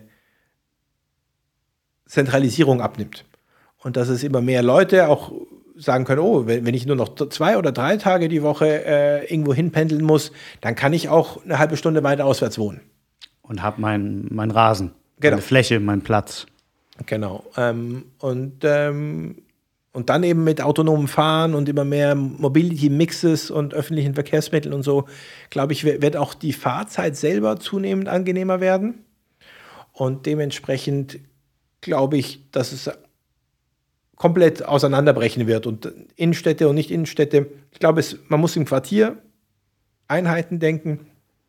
Und ich glaube, es werden verschiedene Quartiere im zentralen und im dezentralen Bereich äh, Attraktivität äh, aufbauen können, wenn sie eben diesen Mix, den wir vorher besprochen haben, hinbekommen und dann entweder tatsächlich nah an, an wichtigen Knotenpunkten sind oder nah an einer Infrastruktur, die dich dorthin führt. Ähm, und deshalb äh, ja, ist es heute noch sehr schwer aus meiner Sicht wirklich abzuschätzen, wie sich der Immobilienmarkt da anpassen wird. Aber prinzipiell würde ich tatsächlich sagen, Prime Locations, ähm, die bis jetzt als, als krisensicher galten, werden zum gewissen Grad äh, eine Disruption erleben und man sagen werden, nee, also es müssen jetzt nicht mehr alle genau dahin gehen. Es braucht immer wieder Hubs und es wird immer Prime Locations geben, wo man sagt, ja, genau dort sind die coolen Leute, die schicken Wohnungen und die coolen Läden. Da, da wird es immer teuer sein, aber es wird sich viel mehr äh, verbreitern und, und dadurch auch, auch verschiedene Gewicht, Gewichtungen haben. Die einen wollen dann mehr Wasser, die anderen wollen mehr Grün, die anderen wollen mehr Proximität zu, zu Kultur. Ähm, und dann gibt es dann, dann verschiedene, verschiedene kleinere Hubs, die dann Prime Locations werden. Absolut. Aber ich, jetzt bei mir persönlich habe ich auch gemerkt, so die, die letzten eineinhalb Jahre, dass ich immer mehr mit dem Gedanken gespielt habe, hm, ich muss, muss ja gar nicht mehr so in der Innenstadt wohnen. ich, ich weiß noch, vor zweieinhalb Jahren hätte ich mir nichts anderes vorstellen können, als jetzt direkt eigentlich relativ zentral in Hamburg zu wohnen. Aber ich weiß nicht, ob das, das, das Alter ist es vielleicht noch nicht, aber. Doch, doch. Auch vielleicht auch das Alter. Dass Also- ich so denke, dass äh, Blankenese oder so. Es, hat, es hat, also allein wenn ich da, ich mache gerne viele Spaziergänge auch da, es ist, es hat solch eine, eine Ruhe und es erinnert mich ein bisschen, ich komme von einer kleinen Stadt. Ähm, hat ein bisschen diesen Charakter, man. Die Leute, man grüßt sich da irgendwie noch ein bisschen mehr. Und hier ist es in Hamburg, läuft man doch mehr aneinander vorbei. Also generell, glaube ich, hat die Pandemie äh, äh, bei vielen dieses Bedürfnis verstärkt. Aber im Durchschnitt, wenn du guckst, äh, korreliert das eins zu eins mit dem Alter. Ähm, einerseits selber mit dem Einzelalter und dann natürlich auch mit der Familiengründung, Kindern etc. und dem Platzbedürfnis, dass man dann rauszieht. Es gibt beides. Es gibt Leute, die wollen eine, eine nette Stadtwohnung ähm, und andere, die wollen lieber einen Garten. Und das entscheidet dann meistens, äh, wie zentral man dann landet. Aber ähm, ich glaube, ist, deshalb glaube ich, es wird einfach auf, auf Mikro-Hubs wird sich das wieder anwenden und dann gibt es natürlich Leute, die gerne an der Natur sind und äh, Spaziergänge vor dem Haus haben wollen und andere sagen, nee, sie wollen rausgehen und das muss was laufen in, in der Straße. Es müssen die Cafés voll sein, es müssen die Döner bis um Mitternacht offen sein und und und. Also das sind verschiedene äh, Lebensqualitätsformen, die ich glaube auch weiterhin äh, unterschiedlich existieren werden. Sie werden sich nicht mehr so ganz übereinander häufen in, in so Innenstädten, sondern glaube ich eher mehr verteilen, wie Großstädte ja heute schon sehr, sehr quartiergetrieben sind. In New York redet man von seinem Quartier, weil die Stadt selber hat gar keine Einheitlichkeit. Ähm, und ob du dann quasi in, in, in der Bronx oder im Lower East Side wohnst, ganz andere, äh, andere Settings. Aber deshalb äh, glaube ich bei dir, Jan, dass es schon auch wesentlich mit dem, mit dem Alter ähm, und auch mit dem Erlebten. Jetzt hast du mal die Innenstadt erlebt. Es gibt ja auch ja. Leute in deiner Generation, die sagen, so, jetzt will ich mal so in eine Großstadt mal hineinziehen. Also das hast du jetzt ein paar Jahre gemacht und jetzt äh, ist ja das Gras auch meistens grüner auf der anderen Seite. Ähm, aber ich kenne auch Leute, die in den, in den Suburbs jetzt sich einfach äh, tot langweilen und sagen, ich will zurück in die Stadt. Es ist halt hier eine tote Hose. Ne? Also wir sind von Püsseldorf in Richtung Blankenese gezogen und von 25 Restaurants im Umkreis von 100 Metern auf fünf Restaurants im Umkreis von 100 Metern. Äh, Aber dafür sehr gute. Nee, im Umkreis von, Nicht? 100, im Umkreis von 100 Metern nicht, im Umkreis von, von zwei Kilometern schon. Okay. Ähm, aber, aber nee, im Umkreis von 100 Metern. Äh, nicht- Es gibt, so, es gibt da so einen fantastischen Italiener.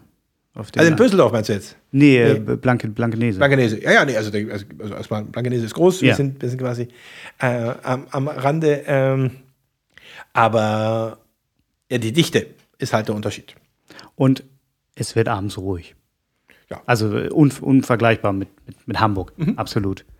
Ähm, jetzt, jetzt waren wir noch da, wo ich eigentlich, eigentlich dich fragen wollte.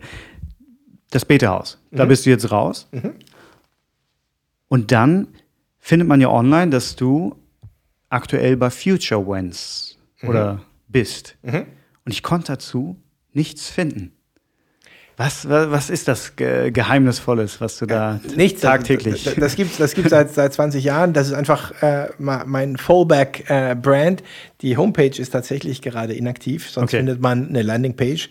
Äh, das ist einfach nur mein privates Investment- und, und Consulting-Vehikel. Ähm, die Firma gibt es seit, seit äh, 20 Jahren und über die wirklich meine Consulting- und Investmentaktivitäten ab. Okay. Deshalb äh, Ich dachte, du, du bist braucht- jetzt irgendwo am, am Werkeln, was äh, so hinter verschlossener Tür ist. Nee, nee, nee. Ich, ich bin überhaupt kein Fan von Stealth Mode. Äh, Ja. Ich äh, halte das für, für äh, kontraproduktiv. Ähm, nee, momentan bin ich am ehesten äh, unter dem Radarschirm, weil ich eine humanoide Startup mit inkubiere. Ähm, Nachwuchs Nummer drei ähm, ist im April letzten Jahres geboren und wir Glückwünsche. haben Elternzeit geplant gehabt für dieses Jahr, passend jetzt zum Corona-Lockdowns. Ähm, für das Baby eigentlich ideal, eine entschleunigte Familie 24 Stunden äh, am Tag zu Hause zu haben. Ähm, und deshalb äh, war ich jetzt die letzten zehn Monate hauptsächlich äh, Familienmensch und irgendwann jetzt im, im zweiten Quartal äh, 21 äh, geht es dann wieder ähm, beruflich ähm, nach, nach außen. Aber Future Vents ist kein Stealth-Projekt, sondern einfach nur mein Investment-Vehikel. Ah, schön. Ist es nicht äh, nochmal was anderes, das so zu erleben, die ersten zehn Monate? Ich, also womöglich hattest du das vorher nicht. Also das ist mein drittes Kind. Ich habe bei allen ja. drei Kindern tatsächlich das Glück gehabt, dass ich äh, schon früh wusste, Vollzeit gründen und Babys haben geht nicht gleich gut. Ähm, ich habe auch wenig Leute getroffen, die es bereuen, nicht noch früher noch eine Firma gegründet zu haben, aber doch etliche erfolgreiche Menschen, die es bereuen, nicht die frühen Jahre ihrer Kinder miterlebt zu haben. Ich, und ja. dementsprechend hatte ich das Glück mit meiner Frau, das auch so aufstellen zu können, dass ich eigentlich überdurchschnittlich viel mit unseren Kindern äh, ähm, zusammen sein konnte die letzten äh, Jahre. Aber tatsächlich so intensiv wie in einem Corona-Lockdown noch nie. Äh, müsste auch nicht sein. Ähm, wir hatten aber Glück, weil unsere Reisepläne immer korrelierten mit relativ ruhigen Corona-Zeiten. Ähm, und wir kommen jetzt auch gerade zurück von vier Wochen äh, Schweizer Alpen. Äh, das klingt jetzt äh, ganz schlimm nach Ischgl, ähm, ist aber mit Kindern sowieso nie Ischgl. Äh, und in unserem Fall sogar Ferienwohnung auf einem Seitenhang, wo es quasi nur Kinderskilifte gab. Ähm, und die Kinder hatten am Morgen Homeschooling und am Nachmittag Skiunterricht. Ähm, und ähm, deshalb konnten wir glücklicherweise für uns äh, diesen Lockdown auch, auch also die Corona-Zeiten der letzten 15 Monate ähm, relativ glimpflich äh, durchleben, aber so intensiv in der Familie tatsächlich äh, unüblich. Ähm, und ich glaube für die Kleine auch Gold wert. Äh, man sagt ja, die ersten zwei Jahre sind auch besondere Bindungszeiten. Und äh, ich bin gespannt. Ne? Es hat alles Vor- und Nachteile. Die ist auch da sicherlich verwöhnt und wird gegebenenfalls, wenn sie dann äh, in einem normalen Alltag nur noch halb so viel Familienzeit abbekommt, vielleicht auch das eine oder andere äh, vermissen. Aber ähm, ja, bis jetzt war es auch für die Jungs selber, die jetzt 6 und 8 sind, ähm, ein, eine kleine Schwester noch zu bekommen, ein, ein tolles Erlebnis. Und auch die konnten sehr viel Zeit mit ihrer Schwester verbringen, was sonst im Schulalltag nicht ganz so einfach wäre. Schön. Das ist auch eins der, der schöneren Investments. Unbedingt. Äh, es ist auch da kein finanzielles Investment. Äh, ich hoffe aber, doch. Aber der Return on Investment äh, ist, ist äh, nicht ide messbar. Ideeller Natur. Ja. Doch, doch. Äh, es auf jeden Fall, mal, mal, mal positiv und mal negativ, aber, aber man erlebt dann schon sehr klar den Einfluss, den das auf dein Leben hat. Aber für uns war das immer ein Ziel als äh, Paar, eine, eine Familie mit Kindern zu haben und ähm, ja, eine sehr, sehr dankbare, wenn auch sehr anstrengend intensive äh, Aufgabe. Bist du denn jetzt hungrig nach, nach Projekten nach, nach dieser Zeit? du sagst, oh, 21, jetzt Jetzt äh, kannst du richtig wieder Vollgas geben äh, und in, in, eine komplett andere Sache, abseits der Familie, äh, deine, deine Energie bündeln und reinstecken? Also ich freue mich. Ähm, hungrig wäre übertrieben. Mhm. Ähm, ja, also ich mache ja, war jetzt nicht ganz raus. Ähm, ähm aber auf jeden Fall habe ich, äh, hab ich Bock drauf, wieder, wieder ähm, operativ tätiger zu werden. Ähm, und bin jetzt auch in verschiedenen Gesprächen am Schauen, was, was sich Spannendes ergeben könnte. Ähm, noch bin ich nicht äh, äh, abschließend fündig geworden, aber. Also es, es gibt noch nichts Spruchreifes, worüber du. Okay. Ich hoffe auf jeden Fall, dass, äh, dass da irgendwas Spannendes kommt, da bin ich mir auch, auch ganz sicher. Ähm, hast du von diesem Hamburger Haus Mach dein Ding gehört? Nee. Das äh, in an der Reeperbahn. Ich wollte nämlich eigentlich, wir sind jetzt hier äh, zu Hause bei mir, die haben wir die Aufnahmen gemacht, wollte ich so einen Raum äh, buchen. Und ich habe nämlich gesehen, es gibt, ist auch eine Art Coworking Space. Mhm. Die haben nämlich ein eigenes Podcast-Studio. Mhm. So bin ich nämlich auf das ganze Haus gekommen. Und das heißt, ich, Hamburg Haus, macht ein Ding Haus. Ich weiß nicht die, die, mhm. die Namensgebung, es gibt manche, manchmal so, manchmal so. Und das sieht ich war noch nicht da, aber sieht äh, von den Bildern unfassbar gut aus. Und die haben Gaming-Flächen, haben ein Podcast-Studio, haben, ähm, kannst du äh, gern mal äh, googeln. Und ich habe mich gefragt, wie wird das finanziert? das hab ich ich habe nicht so ganz verstanden, äh, was, was genau der Use Case, also der Use Case ist ganz klar, ist auch eigentlich ein Coworking Space, aber die probieren noch mehr zu sein. Da ist ein Fitnessstudio mit drin, da ist äh, auf unfassbar großer Fläche Äh, alles, was nach Spaß aussieht. Und ich hatte da angefragt für einen Raum und das waren jetzt 50 Euro die Stunde. Und ich, also die hätten mir auch Equipment gestellt, aber ich hätte ja mein Equipment mitgebracht. Und ich habe nicht äh, ganz gesehen, wer, wer dafür dein Kunde sein würde. Du, also ich, ich kenne das Projekt jetzt gar nicht, ja. Äh, würde deshalb auch eher generischer antworten. Aber diese Frage habe ich mir schon mal ganz vielen äh, Räumlichkeiten gestellt. Ähm, und ganz ehrlich, die meisten sind fünf Jahre danach auch nicht mehr da. Also da gibt es halt so viel Projektionsfläche und so viele Fantasiemöglichkeiten, dass sich da immer wieder Geldgeber finden lassen, die die skurrilsten und ambitioniertsten und oft auch designmäßig, also weil das Betterhaus zum Beispiel, da waren wir wirklich so also low budget. Ähm, Sah aber auch fantastisch gut aus. Ja, aber eben eben kein, kein Podcast-Studio und auch kein Gaming-Fläche und und und. Ähm, aber dafür gibt es sie halt zehn Jahre danach noch. Ähm, also diesen Case kenne ich jetzt nicht, aber prinzipiell ist meine Erfahrung, dass da sehr viel Projektionsfläche verkauft werden kann, die sich dann aber nicht so einfach realisiert. Ähm, und also für ein Postcat-Studio 50 Euro äh, die Stunde, das finde ich jetzt noch nicht äh, äh, außerhalb des Markts, aber, aber prinzipiell. Ich glaube es auch absolut nicht, dass es außerhalb des Marktes ist.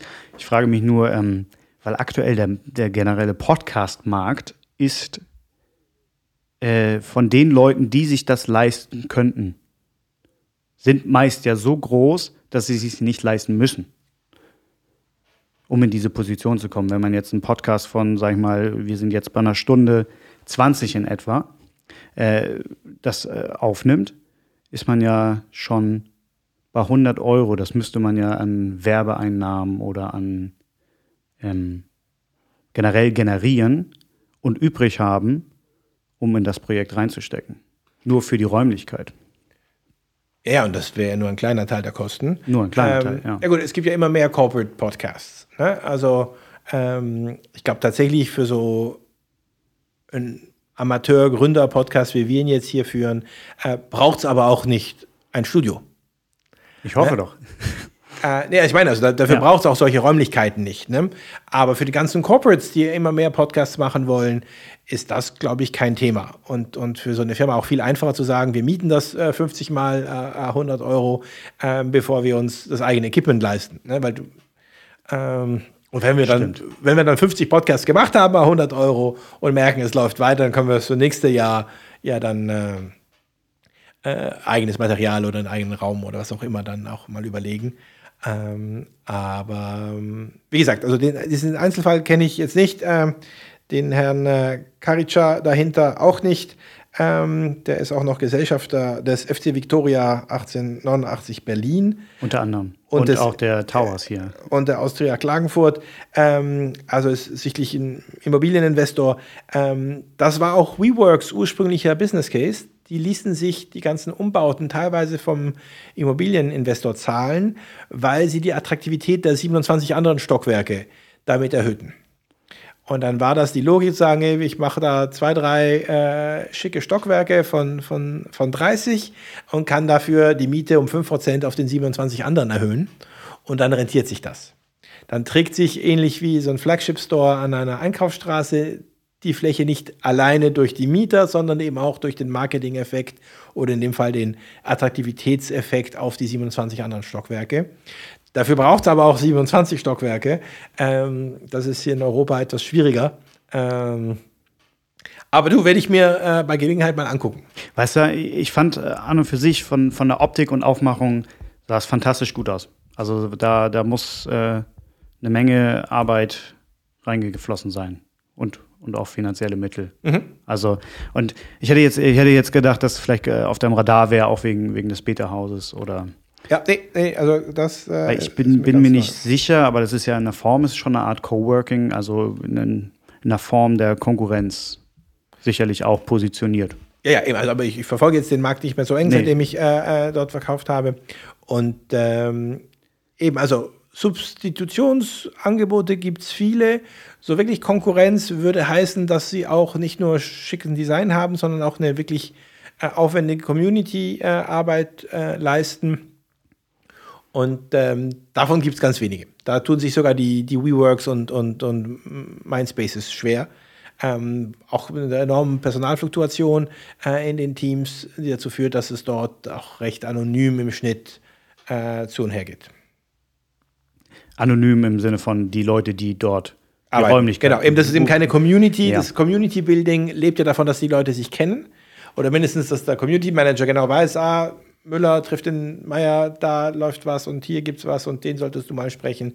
Und das ist halt umso schwieriger, wenn, wenn sowohl die Community-Teams äh, eine hohe Fluktuation haben, als auch die Mieter selber meistens dort nicht ewig verbleiben.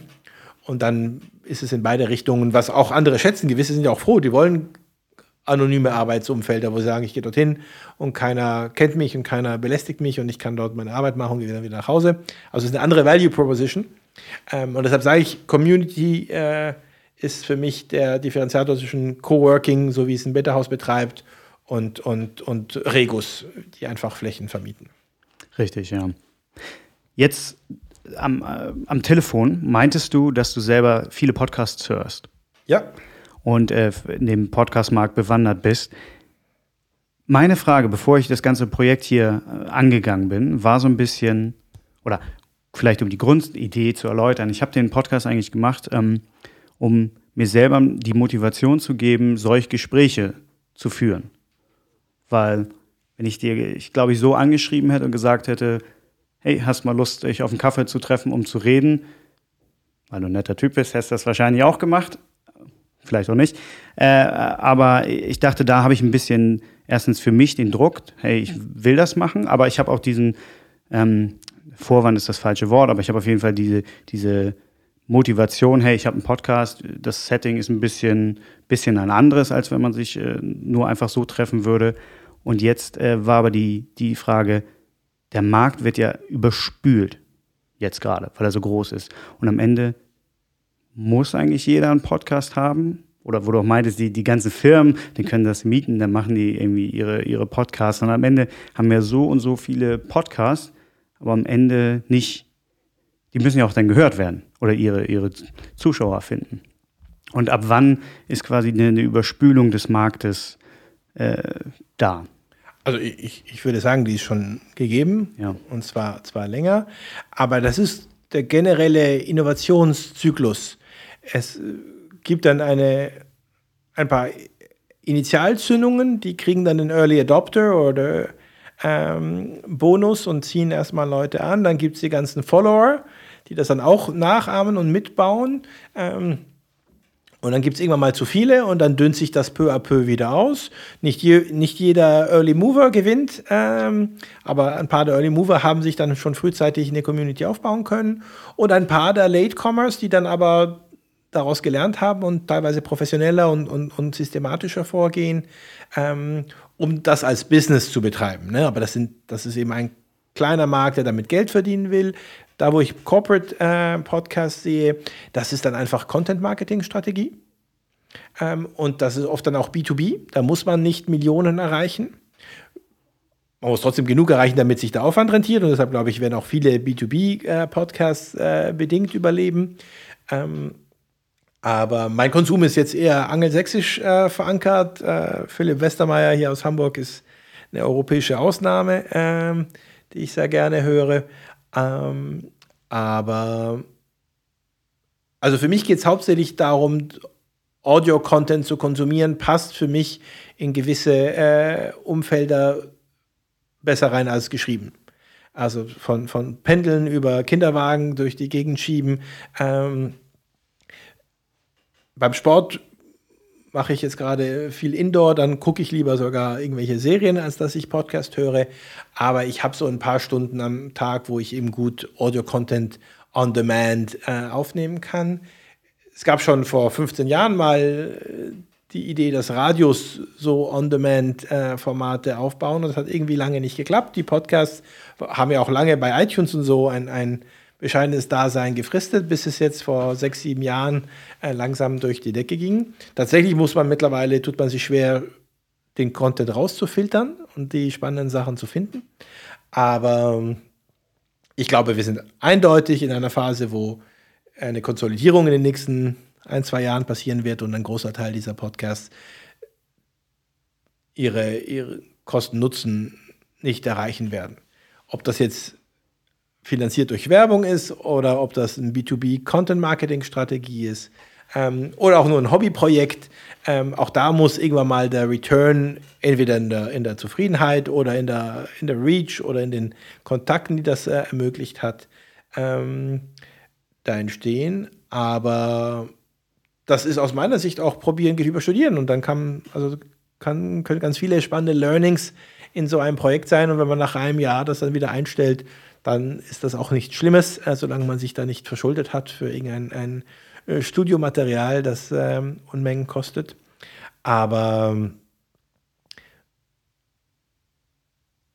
in meiner Erfahrung kriegt man spannendere Aussagen von Leuten in solchen informellen Diskussionskonstellationen wie ein Podcast, als wenn du so ein schriftliches Interview hinlegst.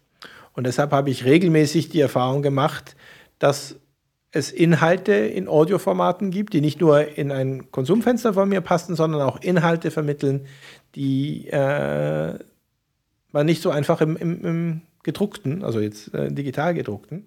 Äh, Clubhouse ist ja die, die neueste, das neueste Phänomen. Da hat es ja auch der eine oder andere Ministerpräsidenten erwischt, äh, der unterschätzt hat, dass es dann zwar informell ist, aber trotzdem im Zweifel irgendein Journalist mithört und äh, mitschreibt. Ähm, und das pendelt sich dann ein. Und mittlerweile sind also die, die Profis sind sowieso schon medientrainiert und würden auch am Mikrofon nichts erzählen, was sie einem Printjournalisten nicht erzählen würden. Aber gerade im Entrepreneurship-Bereich zum Beispiel finde ich es spannend, ich habe jetzt die amerikanischen äh, Wahlen sehr eng verfolgt über ein paar Podcasts, ähm, wo die Wahlkampfmanager von Obama und Bush, äh, die jetzt quasi nicht aktiv sind im Wahlkampf, äh, über die Situation diskutiert haben. Und auch da in so einem informellen Diskussionsformat aus meiner Sicht spannende Einsichten ähm, eröffnet haben, die im geschriebenen Wort nicht so einfach zu finden wäre. Nicht nur im geschriebenen, sondern ich finde auch häufig, wenn man eine äh, Person des öffentlichen Lebens denn mal in solch einem Podcast-Format hört, was dann vielleicht eineinhalb, zwei Stunden geht, kriegt man ein viel intimeres und ganz häufig anderes Bild, als wenn das jetzt aus einer Talkshow wäre, die vielleicht äh, zehn Minuten äh, Fragen oder so äh, beantworten lässt oder Zeitraum für Fragen lässt. Und ich finde, ich finde da, das ist eigentlich das Schönste an, an solchen Podcasts, dass die Nähe einfach noch da ist. Manchmal hat man das Gefühl, wenn es jedenfalls der Host schafft, in seinem Format sich mit der Person hinzusetzen und der andere Hörer hat das Gefühl, er sitzt irgendwie einfach nebenbei und hört gerade ein Gespräch zu. Also ich glaube, also Talkshow ist tatsächlich nochmal eine spezielle Konstellation. In den guten alten Zeiten wurden ja auch so journalistische Artikel aus solchen Gesprächen geboren. Ne, da, da, hat ein Journalist tatsächlich ein ähnliches Gesprächsformat geführt und daraus sich dann einen Artikel herausgeschrieben. Ähm, und deshalb äh, gab es im Zweifel noch dieses äh, Zitierungskontrollmöglichkeit. Sie sagen, wenn ich zitiert werde, will ich es nochmal äh, sehen. Aber viele dieser Hintergrundgespräche wurden genauso geführt. Ähm, aber es kam nur ein Bruchteil davon dann in den Artikel. Was auch einen Vorteil hat, weil dann die Essenz im Idealfall, ein guter Journalist hat dann das Wesentliche äh, mitgenommen und den Rest rausgeschnitten. Ähm, aber eben auch teilweise ähm, gerade dann in, in, in Bereichen, die einen besonders interessieren. Und darum geht es, glaube ich, auch. Also es macht eher Sinn, ich höre hauptsächlich spezialisierte Podcasts und keine allgemeinen Nachrichten-Podcasts. Ähm, weil ich dann sage, da will ich eben mehr als die 90 Prozent, die man oder die 20 Prozent, die, die, die, die man kondensiert aus einem Gespräch zusammenfassen würde. Ähm, da höre ich mir genau die Anekdoten dieser zwei Wahlkampfmanager an, die es eigentlich in den New York Times Artikel gar nicht reinschaffen würden, weil sie dann zu marginal relevant sind. Absolut. Was würdest du denn, wenn du jetzt diesen Podcast betrachtest und man dich jetzt und deine Expertise voll in Anspruch nehmen würde, was würdest du mir raten? Einen roten Faden zu entwickeln und sagen, worum geht es dir? Ähm, damit auch die, die Hörerschaft, ich wollte gerade sagen die Leserschaft, äh, sich ein bisschen darauf einstellen kann, ähm, was es da zu holen gibt. Das heißt nicht, dass es dann alles nur äh, gleichgesinnte Tech-Unternehmer aus Südwest-Hamburg sein müssen, aber eben ein roter Faden kann unterschiedliche äh, Inhalte äh, verknüpfen, aber dass, dass es irgendwann mal klar wird, dass du einen Claim aufsetzen kannst unter deinen äh, Podcast-Namen und sagen so, hier trefft ihr die XY oder Geschichten über das und jenes. Ich glaube, das braucht es mittelfristig, um in so einem Markt äh, überleben zu können, dass man äh, einen, einen roten Faden hat, ein Claim, ein Alleinstellungsmerkmal oder äh, nicht, nicht Alleinstellung, ein Differenzierungsmerkmal. Dass man sagt, hey, weißt du was, da gibt es immer wieder ähm, spannende Leute oder spannende, zum Beispiel, es müssen eben auch nicht immer spannende Namen sein, spannende Inhalte, spannende Geschichten, spannende, zum Beispiel eines meiner äh, äh, bevorzugten Formate ist X-Files äh, von David Axelrod, dem ehemaligen Kampagnenmanager von, von Obama, der neben seinem Wahlkampf-Politik-Podcast äh, auch ein Interviewformat hat, wo er sehr ausgiebig über die Vita der, der Leute spricht. Also wie sie aufgewachsen sind, was die Eltern gemacht haben. Und Amerika gehört auch zum guten Ton, dass viele erfolgreiche äh, Persönlichkeiten und Politiker überdurchschnittlich äh, herausfordernde Jugenden hatten. Ne? Also äh, wirklich von Barack Obama zum Beispiel, ein klassisches äh, Beispiel, der hat ja äh, eine Familiengeschichte, die äh, sehr schwierig und, und, und, und kompliziert war äh, hinter sich. Ähm, ich kenne ich kenn da gar nicht die, die Hintergründe bei, bei Obama jetzt. Ja, eben, äh, der Vater akademischer äh, Kenianer, der dann auch die Mutter verlassen hat. Die, er ist dann bei den Großeltern in Hawaii aufgewachsen und dann in Indonesien. Die Mutter ist wieder geheiratet. Also äh, äh sehr unüblich auch für einen amerikanischen äh, Politiker. Ähm, aber eben, äh, David Axelrod in seinen Interviewformaten von hauptsächlich äh, Politikern ähm, hat sehr spannende 10, ähm, 15 Intro-Minuten über die Lebensgeschichte der Person. Ähm, und das äh, ist in Amerika üblicher als in, in, in, Europa. Aber für mich einer der Gründe, die es auch spannend machen, wenn die Personen dann nicht unbedingt für mich politisch oder, oder, oder äh, sonst relevant sind, aber weil diese Vitas äh, spannend sind. Und, ähm, und ich glaube, sowas lohnt es sich herauszuarbeiten. Äh, der Philipp Westermeier mit seinen äh, Rockstars macht einen super Job. Ähm, der rote Faden ist nicht ganz einfach für mich zu erkennen. Also der ist da schon sehr, sehr breit. Äh, der versucht einfach coole Leute äh, ans Mikrofon zu bringen, äh, kreuz und quer. Ähm, hat natürlich auch den kommerziellen Druck, also muss er mit Geld verdienen und hat dann die Sponsoren und so dahinter. Ähm, also jetzt dieses Börsenspiel, das er macht mit seinen Influencern und so, da hängt er mich jetzt ein bisschen persönlich ab. Das äh, ähm, ist aber in Pandemiezeiten, muss er gucken, wie er sein Geld verdienen kann. Das ist auch ganz legitim. Ähm, und deshalb, äh, ja, für mich nicht ganz klar, wo der Trend hingeht. Ähm, ich glaube, was auch nochmal sehr spannend sein wird, ist, wenn endlich äh, Vorlesestimmen so angenehm klingen, wie sie sollten. Und man sich Artikel vorlesen lassen kann. Ah, ach so, meine, ja. ja. Ähm, das automatisiert, ähm, weil noch klingt es recht hölzern. Ähm, und das braucht doch noch ein paar Jahre. Äh, es gibt schon Firmen, die seit 20 Jahren dran sind.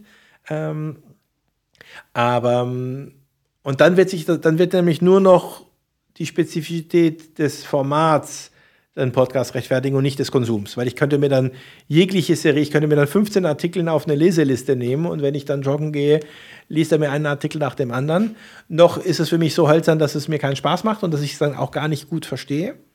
Ähm, aber wenn das mal wirklich so wie Hörbücher vorgelesen wird, ähm, glaube ich, wird, wird das auch nochmal den Markt durchmischen. Absolut. Also, um es äh, für mich kurz zu machen, einen roten Faden finden. Ja. Den meiner, meiner ist so ähnlich, wie du beschrieben hast. Äh, für mich interessante Menschen vor das Mikro bringen, aber das, das ist noch nicht genug als roter Faden. Ja, es ist hauptsächlich noch nicht für andere verständlich. Ja. Ähm, aber also ich kenne jetzt keinen Podcaster, der sagt, er interviewt uninteressante Menschen. Ähm, das wäre mal ein roter Faden. Ja. Ähm, eben, also deshalb, also am ehesten quasi so ein Claim, ne? äh, den man dann dahinter schreiben kann. Und äh, Eben, und das hat dann auch viel mit deiner Fragestruktur zu tun. Man, ich glaube, es, es, hängt weniger mit den Gästen als mit den Fragen. Ähm, und die müssen nicht unbedingt immer gleich strukturiert sein, aber ein roter Faden heißt auch, man versucht im Schnitt auf eben zum Beispiel wie der Axelrod über die Kindheit oder über Portfolio, wo investieren die Leute ihr Geld oder über politische, also was auch immer. Ähm, und das muss man nicht von vornherein schon festzurren, aber ich würde sagen, das muss sich in den ersten 10, 15 äh, Podcasts äh, für dich langsam rauskristallisieren, auch anhand des, Repon des Responses, also wie die Leute, worauf sie reagieren, was sie hören. Ähm, und dann zu sagen, okay, das äh, versuche ich jetzt quasi etwas konsequenter und systematischer zu machen.